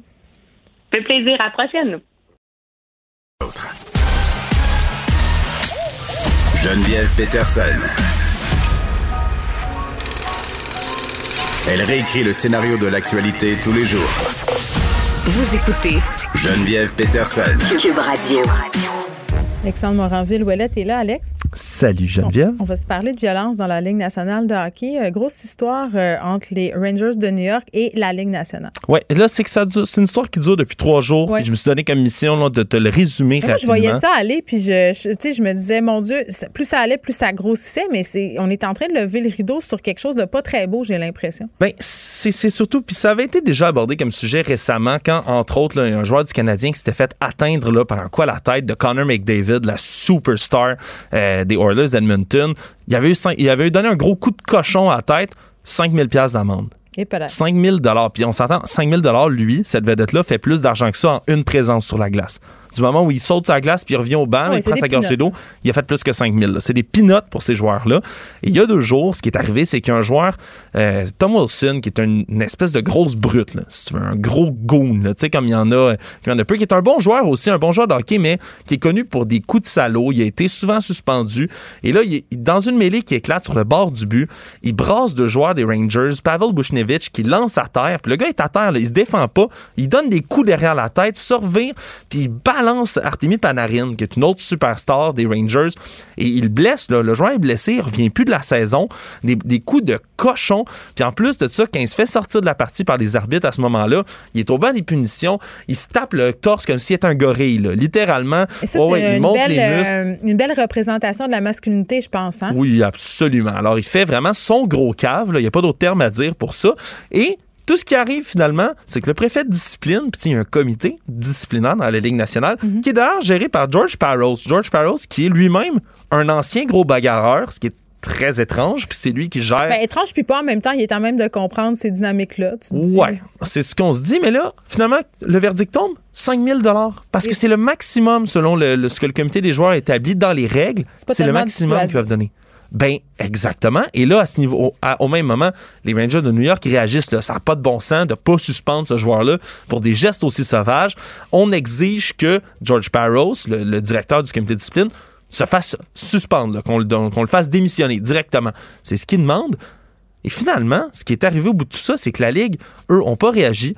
Il y a eu deux des hauts placés des Rangers qui ont même été renvoyés la même journée où ils ont envoyé une lettre, ce qui est complètement ahurissant, en même temps comme si c'était un désaveu complet.